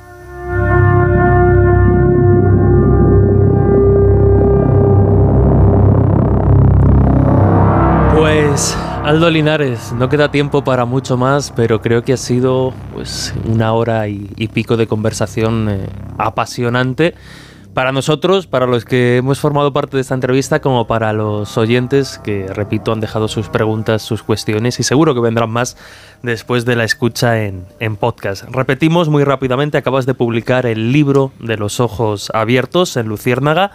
El segundo, porque ya sacaste, ya sacaste uno precisamente cuando lo sugerente se hace evidente también en Luciérnaga. Y una forma, pues de conocer más, eh, de forma más intimista tus experiencias, tu proceso y tu, y tu evolución. Gracias por estar esta madrugada en directo con nosotros en el Colegio Invisible y bueno, pues que sea la, la primera de muchas veces que, que, coincidamos para charlar y aprender un poquito más de ese lenguaje que nos decías para, para comprender el misterio. Muchas gracias. Pues gracias Jesús por confiar en mí, por pensar en mí para, para poder hablar un poco de esto y que, que lo que he dicho, que la gente lo exprima y que saque que no, no, no me siga a pies puntillas ni nada. Ya os digo, yo no soy un maestro ni nada, soy un buscador como los demás, entonces que lo exprima y que, que saque de ahí lo mejor. Gracias Juanjo, gracias Juan. Y, nada, que espero que la noche sea propicia. Gracias. Un fuerte abrazo, Aldo. Hasta la próxima. Gracias, Seguro que sí. Y Juan, Juanjo, eh, pues llega el momento de cambiar de, de tercio. Nos vamos en unos minutos hasta Hollywood para conocer un poquito más de sus leyendas y maldiciones, pero como siempre, pues ha sido un auténtico lujo compartir un programita más de este verano aquí en el Colegio Invisible con vosotros. Juan Gómez, desde Cantabria, compañero, nos escuchamos la semana que viene. Un abrazo. La semana que viene más misterios aquí en el Colegio Invisible. Un, un verdadero placer. Un abrazo para todos. Un abrazo fuerte. A descansar, amigo.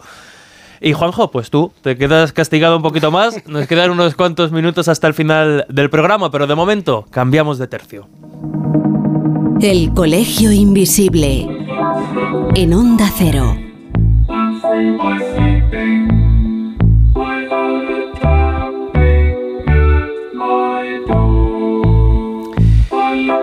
Y después de esta intensa charla sobre lo que iba a ser la, la pero que nos ha llevado por, por mil caminos, por mil derroteros, como ya adelantábamos, es momento de cambiar un poquito de, cuestiones y de irnos a escuchar pues una de esas pildoritas, una de esas entrevistas que Laura Falcolara nos ha dejado preparadas para este verano en el Colegio Invisible.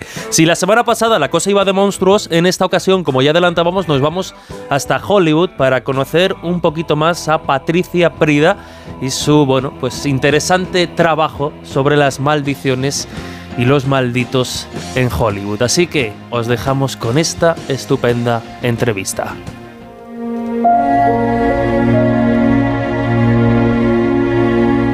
Hoy tenemos en el Colegio Invisible a Patricia Prida. Ella desde 2003 desarrolla su actividad en los ámbitos de la divulgación cultural y en los medios de comunicación. Durante 15 años formó parte del equipo organizativo del Festival Internacional de Cortometrajes de Torrelavega. Es locutora, es narradora. En el año 2004 comenzó a colaborar en varias emisoras de radio en el programa de Cultura de Cantabria y Cine. Asimismo, entre 2015 y 2018 presentó y codirigió el espacio televisivo La pantalla indiscreta en Cantabria Televisión desde hace años también se dedica a la labor de cuentacuentos y a grabación de relatos. En julio de 2004 inició su proyecto más personal, Proyecto Terror, programa cultural en el que da rienda suelta a sus pasiones hablando de cine, terror, literatura y relatos de género, misterio, horror folk, música oscura. Bienvenida al Colegio Invisible, Patricia. Pues encantada de adentrarme en vuestra cripta particular como es el Colegio Invisible y que bueno, estoy, estoy como si estuviese en mi casa. Bueno, te voy a hacer una pregunta primero personal y obvia. ¿Por qué lo oscuro? ¿Por qué las maldiciones? ¿Por qué el mundo del misterio? Yo creo que si la vierais entenderíais que ya su imagen dice mucho de todo esto, pero bueno, eh, voy a preguntarle un poco por sus raíces, ¿no? ¿De dónde viene todo esto? Bueno, pues todo esto viene, yo creo que desde que desde mi infancia podemos decir, o quizá un poquito más eh, más acá, en la, adolescencia, ¿no? Que es cuando yo realmente me empiezo a interesar por todas las cuestiones del misterio. El cine ya me gustaba desde niña, pero luego con el pasar de los años le fui añadiendo bueno, pues eh, eh, los toques de misterio, del terror, sobre todo ese terror eh, pues gótico, ¿no? Que, que, es muy atractivo, ¿no? Que yo veía en muchas películas. Y a medida que fui haciéndome mayor, pues bueno, mm, esos aliños cada vez fueron mayores, podemos decir. Y, y es algo que me ha acompañado pues prácticamente desde el principio, ¿no? Y, hasta hoy. Y, y es ese, ese, atractivo que tiene lo, lo, oscuro, ese atractivo que a la vez nos repele un poco, ¿no? Ese horror que sentimos ante lo misterioso, lo enigmático, pero a la vez te pica la curiosidad por saber qué hay más allá, como me gusta decir a mí, qué hay al otro lado del espejo. Bueno, tú al menos, Patricia, eres coherente en todo, la imagen, todo. Yo, por ejemplo, claro, la gente la descoloco porque me suele decir que, claro, me gusta lo oscuro, me encanta, y como me dijo un fotógrafo hace muchos años que me va a hacer un reportaje para nada menos, nada menos que el libro Gritos antes de morir, que es muy tétrico el libro, me dice, dice, ¿cómo voy a hacer yo una foto inquietante con una valquiria, no? O sea, en mi caso quizás la imagen es completamente disonante con, con mis gustos en tu caso al menos es coherente. bueno, pero sí, e, entiendo lo que me dices, pero buf, en el, en el mundo de, del misterio, de lo enigmático o de las personas a las que nos gustan estos temas, eh, nos podemos encontrar de todo, porque sí que es verdad que es variopinto. Eh, bueno, te voy a decir una cosa, las valquirias pueden ser muy Bueno, sí, también, ¿eh? sí, sí, también, también, también, indiscutiblemente. claro, tú eres alta, esbelta, rubia. bueno, pero si quizás vistiera más siniestra, también daría pues una imagen más coherente. Bueno, y, nunca me ha dado por ahí. O sea, me encanta lo siniestro, pero no visto de esa manera. Entonces, claro. Claro, bueno. Es, bueno. como, como tú reflejas, tú reflejas o lo que tú es, eh, exteriorizas es una parte de ti. Efectivamente. Porque a mí me ocurre lo mismo, pero al revés. Me ven con esta pinta y de repente, yo qué sé, estamos en una fiesta, me ponen a Camilo Sesto y me pongo a bailar como una loca. y es incoherente. ya está que la pasa. pues que, que tenemos esa parte de luz y de oscuridad. Sí. Y bueno, cada uno eh, mm, reflejamos o emitimos al exterior quizá una, una pequeña parte de, de, todo ese mundo interior que tenemos, ¿no? Y, eso mola también, ir descubriendo a las personas poquito a poco. Eso, eso, es genial. Si te parece, vamos a entrar ya en el libro. Hablamos del libro Maldiciones y Malditos de Hollywood. Y bueno, hay casos realmente curiosos. Si te parece, vamos a algún caso ya particular. Por ejemplo, como el de la vampira y James Dean. Cuéntanos de grandes líneas la relación entre ambos, porque la verdad es que ambos se consideran malditos. Sí, bueno, la historia de James Dean yo creo que es de sobra conocida, ¿no? Que falleció en el accidente ese fatídico de, coche con su Porsche Spider, su pequeño bastardo en el año 55. Mm, luego está ese otro lado igual más oscuro que tenía James Dean, porque parece ser que se interesaba por ciertos aspectos de la vida del hombre en donde el misterio estaba involucrado, los enigmas o, o el misterio de la vida en sí. Y conoció a esta mujer, Vampira. Vampira era su nombre artístico, era un personaje que ella desarrollaba en la televisión estadounidense, aunque en realidad ella se llamaba Maila Nurmi. Pues aquí tienes, mira, a una rubia finlandesa que mm, cambiaba totalmente de aspecto a una morena de cintura de avispa, uñas larguísimas y toda ella vestida de negro para realizar su show. Y mantuvieron una relación no se sabe muy bien de qué tipo, si amorosa o platónica, una sencilla amistad, pero parece ser que les unieron varios temas de estos que tanto nos gustan a nosotros.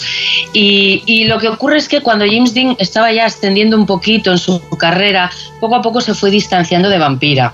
Él falleció y ella, que llegó a ser octogenaria, siempre mantuvo cierta ambigüedad y yo creo que lo hacía a propósito, ¿no? Cuando, cada vez que la preguntaban acerca de su relación con James Dean. Eso sí, siempre eh, defendió mucho a, este chico eh, y siempre mostró un gran cariño por él.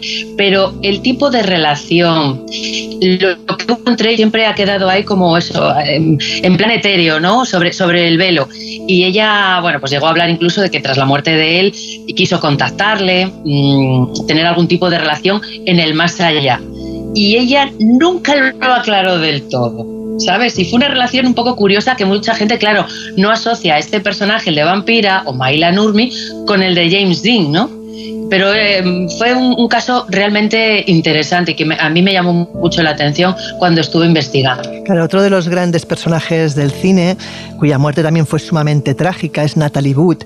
Natalie Wood también tiene detrás ella todo un halo de, fascinante también, de como de maldición, de persona maldita. Cuéntanos un poco su historia porque también me parece que es increíble. Bueno, ahí tenemos a Natalie Wood, que, eh, bueno, gran estrella, comenzó como actriz infantil, un gran encanto, la cámara la adoraba, la verdad. La tenemos como estrella de West Side Story, eh, Centauros del Desierto, en fin, una gran estrella, grande, grande, que mm, llegó un momento en su vida que decidió apartarse un poquito para criar a su familia. Eh, nos acordamos, yo era muy pequeña, pero ojo, yo recuerdo que, que los medios de comunicación salía constantemente la noticia, la muerte de Natalie Wood, que se había ahogado, una mujer que tenía miedo al agua, que apenas sabía nadar. Y, y es un caso que todavía permanece abierto hoy, después de tantos años, de 40, 41, 42 años, porque no se resolvió del todo. En un principio las autoridades sí que mm, vieron en la muerte de, esta gran estrella del cine que estaba preparando un poco su regreso a la gran pantalla, eh, vieron que, bueno, fue un accidente, pero luego pasaron unos años y un nuevo equipo de investigadores reabrió el caso porque consideró que mm, ahí había piezas que faltaban o, que partes de, esta investigación cojeaban. Y es una investigación que continúa abierta. Su marido, Robert Wagner, que, tuvieron ambos un matrimonio bueno, dos, porque se casaron dos veces, muy, muy apasionado, pero también muy... Muy tóxico. sí, muy controvertido, ¿no? Eh, bueno, pues su marido Robert Wagner, que hoy ya es un señor, es un anciano, sigue siendo no sospechoso, pero sí em, una persona, bueno, de especial atención. Están detrás de él todavía, pero él ya ha llegado a un punto que debido a su edad y su familia se ha cerrado manda y se justifican diciendo que ellos ya dijeron en varias ocasiones todo lo que tenían que decir y que ya está. Y entiendo que a medida que pase el tiempo, más misterio se va a echar encima de, este caso, porque claro, pruebas, pistas y, protagonistas, ¿no? Testigos de, este hecho claro, van falleciendo, el tiempo pasa para todos. Pero sí que es verdad que se creó una gran controversia y desde luego que los periódicos estadounidenses, sobre todo los de la época y unos años posteriores, hay una información y hay artículos por doquier, porque fue un caso que, que impactó muchísimo. Se impactó muchísimo, además siendo ella quien era y muriendo tan joven, porque yo creo que tenía 40, 41 sí, años. Muy joven, sí, sí. Otro de mm. los casos que a mí me pone, en este caso, los pelos como escarpias, porque además, desgraciadamente, y digo desgraciadamente porque tampoco me parece lo más normal, siguen estando las imágenes en la red. Hablamos del accidente que pasó en los límites de la realidad, eh, que mm. actualmente, pues, bueno, eh, que actualmente esa serie ha cambiado varias veces de nombre, pero la primera versión fue esa, Los límites de la realidad. ¿Y qué pasó exactamente? Cuéntanos la historia, porque la verdad es que te digo que es realmente espeluznante Sí, sí, sí, la verdad es que sí. Bueno, eh, esta serie era muy famosa en Estados Unidos. The Twinkling Zone. Exacto, The Twinkling Zone se llamaba en inglés. Sí, Y llegados los años 80, la cultura del videoclub y los grandes realizadores de la época, ¿no? Pues como eh, Joe Dante, eh, Steven Spielberg, eh, en fin, todos estos directores que a los de una generación nos ha marcado mucho como eso, como cultura del videoclub y que nos han dejado títulos maravillosos, bueno, pues un puñado de ellos decidieron hacer una película a modo de homenaje de esta serie. Y lo que hicieron fue cuatro realizadores, hacían como cuatro historias que se juntaban en esta película. Bueno, pues la, eh, John Landis, el director de Un hombre lobo americano en Londres, pues decidió hacer su episodio. Y durante el rodaje de ese episodio, eh, en donde el protagonista era Big Morrow, el padre de la actriz Jennifer Jason Leigh, interpretaba a un hombre que viajaba en el tiempo. Era un hombre un poco mm, racista, era un hombre huraño y de alguna manera el destino le colocaba a lo largo de la historia en diferentes momentos, dando la vuelta a su situación personal, con lo cual él se veía eh, en la situación de ser señalado, odiado, sufrir el racismo. Bien, bueno, pues eh, hay un momento en que él está eh, en un escenario de guerra. Sí, Vietnam, está si no me equivoco. En Vietnam. Y tiene que rodar una escena con dos niños. Y aquí viene, claro, lo, realmente estremecedor, porque si un accidente en donde hay víctimas mortales, pues estremece, claro, ya si hay niños ya pone los pelos de punta. Además, creo recordar que encima los niños estaban totalmente ilegales, o sea, que no habían hecho ningún papel, nada, los cogieron de la gente, de la población local, todo como muy sórdido. Sí, sí. La verdad es que aquí, a partir de este caso, se cambió cierta legislación en Estados Unidos. Fue un hecho que, bueno, copó portadas y, y llamó muchísimo la atención de los medios de comunicación. La cuestión es que llegó un día de rodaje y, Big Morrow tenía que coger a los dos niños ¿no? entre sus brazos y avanzar pues andando por el agua. Y sobre ellos sobrevolaba un helicóptero, digamos, eh, amenazante, ¿no? porque se veía en una situación, un escenario de guerra. Desgraciadamente, el helicóptero pues tuvo un fallo y cayó sobre los tres, sobre Big Morrow y los dos niños, un niño y una niña que fallecieron en el acto de una manera horrorosa eh, y, que bueno, a partir de ahí... también lo hizo el eh, actor. de hecho, los tres fallecieron. los tres, Big Morrow y los dos niños, sí, sí. Y a partir de ahí, bueno, pues surgió la controversia y los juicios, porque se hablaba de que los padres no estaban informados realmente de qué escena tenían que rodar sus hijos, los padres estaban en el set, y a partir de ahí, bueno, eh, John Landis como director de, ese episodio y su equipo, pues claro, fueron juzgados. Eh, se les declaró no culpables, pero a partir de ahí, bueno, pues mira, por ejemplo, la relación entre Steven Spielberg, que era el productor, y John Landis, desde aquel día se acabó. Creo que a día de hoy ya no sé, ni se miran a la cara. Y, y bueno, se reajustaron las medidas de trabajo infantil en el cine y el tema de la seguridad. Es decir, no puedes tener igual un aparato como un helicóptero sobrevolando así de esa manera a unos actores. Hubo que tomar otras medidas y a partir de ahí cambiaron reglas y cambiaron leyes, pero tuvo que suceder este desgraciado incidente que efectivamente en la película no se metieron estas escenas, por supuesto. Pero es que en Internet están, ¿eh? En Internet sí que es verdad que hay eh, esas escenas a muy mala calidad, que quizá eso también eh, acolcha un poquito el impacto, ¿no? que, que, se vea tan, tan mal con esa calidad de, VHS de la época, pero si uno las busca, sí las encuentra y por ahí, por ahí circulan y sí que estremecen y más cuando lo que estás viendo sabes, sabes de qué se trata lo que estás. Sí, porque puedes pensar que es una ficción cinematográfica, pero es que no lo es. Fue lo que pasó en realidad. Y es muy, muy trágico. Y, y, bueno, pues son de esas películas que han quedado ahí como un poco malditas, ¿no? Porque han tenido un, una circunstancia realmente estremecedora durante su rodaje. Si tuvieras que escoger una película para ti maldita por excelencia, ¿cuál sería y por qué? Ay, escoge solo una, vamos a ver. bueno, hay muchas, evidentemente. Sí, sí, sí, sí. Bueno, hay, hay dos que, que, comento en el libro, que una es conocidísima, como es Poltergeist, ¿no? la historia que cuenta las circunstancias que hubo en el rodaje, sobre todo de una escena que es la de la piscina y los esqueletos. Y luego las muertes de sus actores. Creo recordar que los esqueletos eran reales. Que un poco más la actriz cuando se entera se muere del infarto, porque ya pensaba que eran falsos. Sí, lo comento en el libro, que bueno, ella la pega un pasmo cuando además, hablándolo así con, con, los de Atrezo, ¿no? Pues una, una, conversación así muy, ay, pues patatín, patatán, oye, los esqueletos, vaya susto, pues sí, que sepas que, oye, que estos eran de verdad, ¿no? Y claro, la actriz siempre comentó que se quedó como un poquillo así. Y luego, bueno, las muertes de los actores.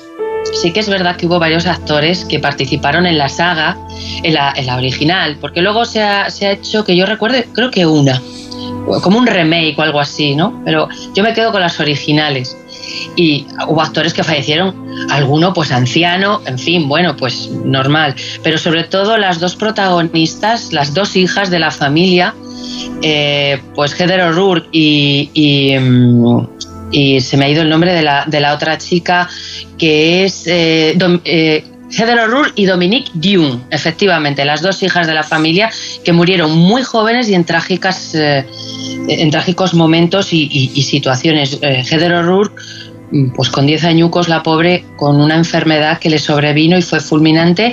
Y luego el caso más sangrante es el de la otra, eh, Dominique Dion, que falleció a manos de su expareja. Digo expareja porque ella había dado por terminada la relación y este hombre decidió que no. Y fue a su casa a buscarla y, la mató en el jardín. Y sucedieron que la familia de ella tomó cartas en el asunto. Y parece como que tratar estos temas eh, a veces eh, pues, pues como que llama a que sucedan cosas en la vida real, ¿no? Eh, está, por ejemplo, Rosemary Baby, ¿no? La, semilla del diablo. Esa puede ser calificada de otra película maldita por todo lo que sucedió, mm, el tema de Sharon Tate, Roman Polanski, el edificio Dakota, en fin. Uf, entonces ahí se juntaron una serie de, de, protagonistas que hicieron de lo que fue el rodaje de La Semilla del Diablo y todo lo que la acompañaba, pues algo realmente que a día de hoy todavía llama muchísimo la atención y, hay ciertas historias que todavía siguen poniendo los pelos de punta, claro. Bueno, de hecho es que hasta el edificio, en el caso es hasta el edificio, es un edificio considerado embrujado, maldito, lo que quieras, o sea, es que pasó de todo, vamos. Y otra también quiero recordar que también es considerada como maldita, por ejemplo, es el exorcista, que tuvieron incluso que exorcizar el plató, si no recuerdo mal la historia, o sea, hay casos realmente muy, muy llamativos. Y, y bueno, por último, de todo lo que tocas en el libro, ¿cuál es tu tema favorito? ¿Cuál es la cosa que más te llamó la atención o que quizás más te gustó? Sí, a ver, yo por ejemplo, mm, más que, que, circunstancias, vamos a hablar de personajes, porque al investigar un poco en sus vidas, claro, aprendes a conocerlos mejor, ¿no? Y les coges mucho cariño. Yo he intentado escribir sus historias desde el respeto. Claro que cierto morbillo cierto, cierto punto de cotilleo, pues lo hay y por eso leemos este tipo de libros. Pero no he querido caer en los soez, porque estas personas que eh, eh, muchos fueron grandes eh, estrellas de la pantalla, otros estaban intentando pero tuvieron muy mala suerte y no llegaron, pues se merecen yo creo que ese respeto. Y hay el caso de George Reeves, el, Superman de la tele, que, tuvo muy mala suerte y se le, veía, se le veía tan buena persona, un buen tipo, eh, galante, educado, todo el mundo, en las entrevistas que yo he podido leer y escuchar en documentales, todo el mundo hablaba muy bien de él, decían que era un caballero, amigo de sus compañeros, hacía lo, imposible por echarte una mano y tuvo tan mala suerte ¿no? que, falleció, apareció su cuerpo desnudo en su habitación y con un tiro en, en la cabeza. A partir de ahí, ahí se habló de qué, de, suicidio, de asesinato, de accidente. Y luego está la historia de, ah, por supuesto, George Reeves tiene su fantasma, ¿eh? A día de hoy parece que todavía sigue apareciéndose en la que fue su antigua casa y como no podía ser de otra manera, con su traje de Superman y su capa. Oye, mira, no está mal que se te aparezca Superman, eh, cosas peores se han visto. Sí. Y luego, por otra parte, está la historia, las historias de Jean Harlow, la primera bomba sexual rubia de la historia del cine, y Sharon Tate, la mujer de Roman Polanski, ¿no? Fuera parte de cómo murió Sharon Tate y también cómo murió Jean Harlow, que murieron las dos muy jóvenes. Sharon Tate, como todos sabemos, y Jean Harlow pues de una enfermedad que hoy en día, bueno, pues se hubiese curado, pero en aquella época y una madre nefasta que también hizo lo suyo porque no se curase su hija, tremendo, lo cuento en el libro, pues llevó a que esta, esta bomba rubia falleciese. Pero las uno en el espacio-tiempo porque ambas llegaron a compartir una casa, obviamente en distintas épocas. Y llegaron a compartir una casa y un muerto y un fantasma. Entonces es una historia Es una historia súper super chula y veo que estas dos rubias grandes del, del, cine, porque estaban ahí, Jim Harlow se había convertido en una estrella, Sharon Tate creo que estaba a punto de conseguirlo, pues están unidas de, de alguna manera. Y es una historia que, que me gustó muchísimo. Pues oye, yo invito a los oyentes a que compren el libro, se llama, repito, eh, Maldiciones del Cine y es un libro de, de nuestra queridísima eh, Patricia Prida. Y nada, y oye, es un placer hablar contigo, espero volverte a tener tarde o temprano aquí en el colegio, sobre todo cuando saques otro libro, y un placer hablar contigo, la verdad. Pues lo mismo te digo, Laura, muchísimas gracias. También para mí ha sido un placer. Y bueno, yo siempre que queráis, pues para hablar de estos temas, encantadísima que, que, me apasionan. Así que te mando un beso enorme a ti y a todos los que estáis ahí y a todos los oyentes que están al otro lado. Un abrazo. Efectivamente, un abrazo.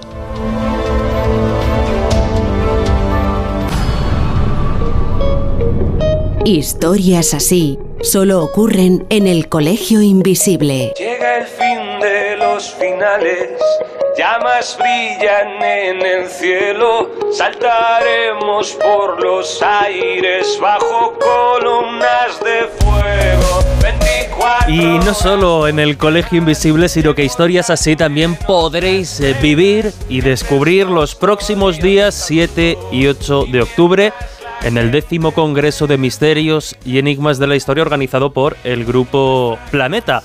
Un congreso en el que no solo habrá una cantidad de ponentes eh, increíble hablando de los más variados temas, algunos tan conocidos y queridos como Miguel Pedrero, Diego Cortijo, Claudio Lozano, Fernando Rueda hablando, por ejemplo, de los espías de, del misterio y un montón de charlas y contenidos más, sino que también, como no podía ser de otra forma, estará todo el equipo, estaremos todo el equipo del Colegio Invisible ofreciendo charlas y grabando, como no podía ser de otra forma, un programa muy especial sobre grandes mentiras de la historia con la participación especial de Jesús Callejo y Carlos Canales. Repetimos, el décimo Congreso de Enigmas y Misterios de la Historia, del que podéis buscar más información en espaciomisterio.com y en viajesprisma.com. Ya iremos dando más información en los próximos programas. Juanjo, ahora sí que sí, compañero, nos despedimos, gracias como siempre y, nos escuchamos la semana que viene con un programa muy especial, porque nos va a visitar Miguel Pedrero, que le tocaba este verano pasarse por aquí. Universo Pedrero, porque esto es un total, universo en sí Total, mismo, vamos a que tener que a darle las, las dos horas. Además que sí. En fin, compañero, muchísimas gracias y hasta, hasta la semana que viene. Gracias a ti. Nosotros nos despedimos, ya sabéis que tenéis a vuestra disposición las diferentes redes sociales del programa para formar parte de este equipo. En Facebook El Colegio Invisible en Onda Cero, en Twitter e Instagram arroba coleinvisibleoc y ahí nos podéis dejar, pues eso, vuestras impresiones sobre el programa y sobre esta temporada de verano. Ahora sí que sí, con el agradecimiento eterno a Miguel Jurado en la parte técnica por hacer que este programa salga siempre adelante. Os dejamos ya en las compañías de todo el equipo de No Sonoras hasta las 5 de la madrugada. Gracias y hasta dentro de 7 días. Un fuerte abrazo. encantado. No me imagino algo mejor. A que sean tus labios aquellos que me digan adiós. Y que nos queden pequeños los cuerpos. Y gastar lo que nos queda de tiempo. Bailando hasta que todo acabe. Ya no importa lo que digan y menos lo que callen. Que nos miren, que sientan, que rían, que se unan al baile. Bienvenidos a la última fiesta del No Somos Nadie. Bailando hasta que todo acabe. Ya no importa lo que digan y menos lo que callen. Ya nos miran, ya sienten, ya ríen, ya se unen al baile. Bienvenidos a la última fiesta del No Somos Nadie.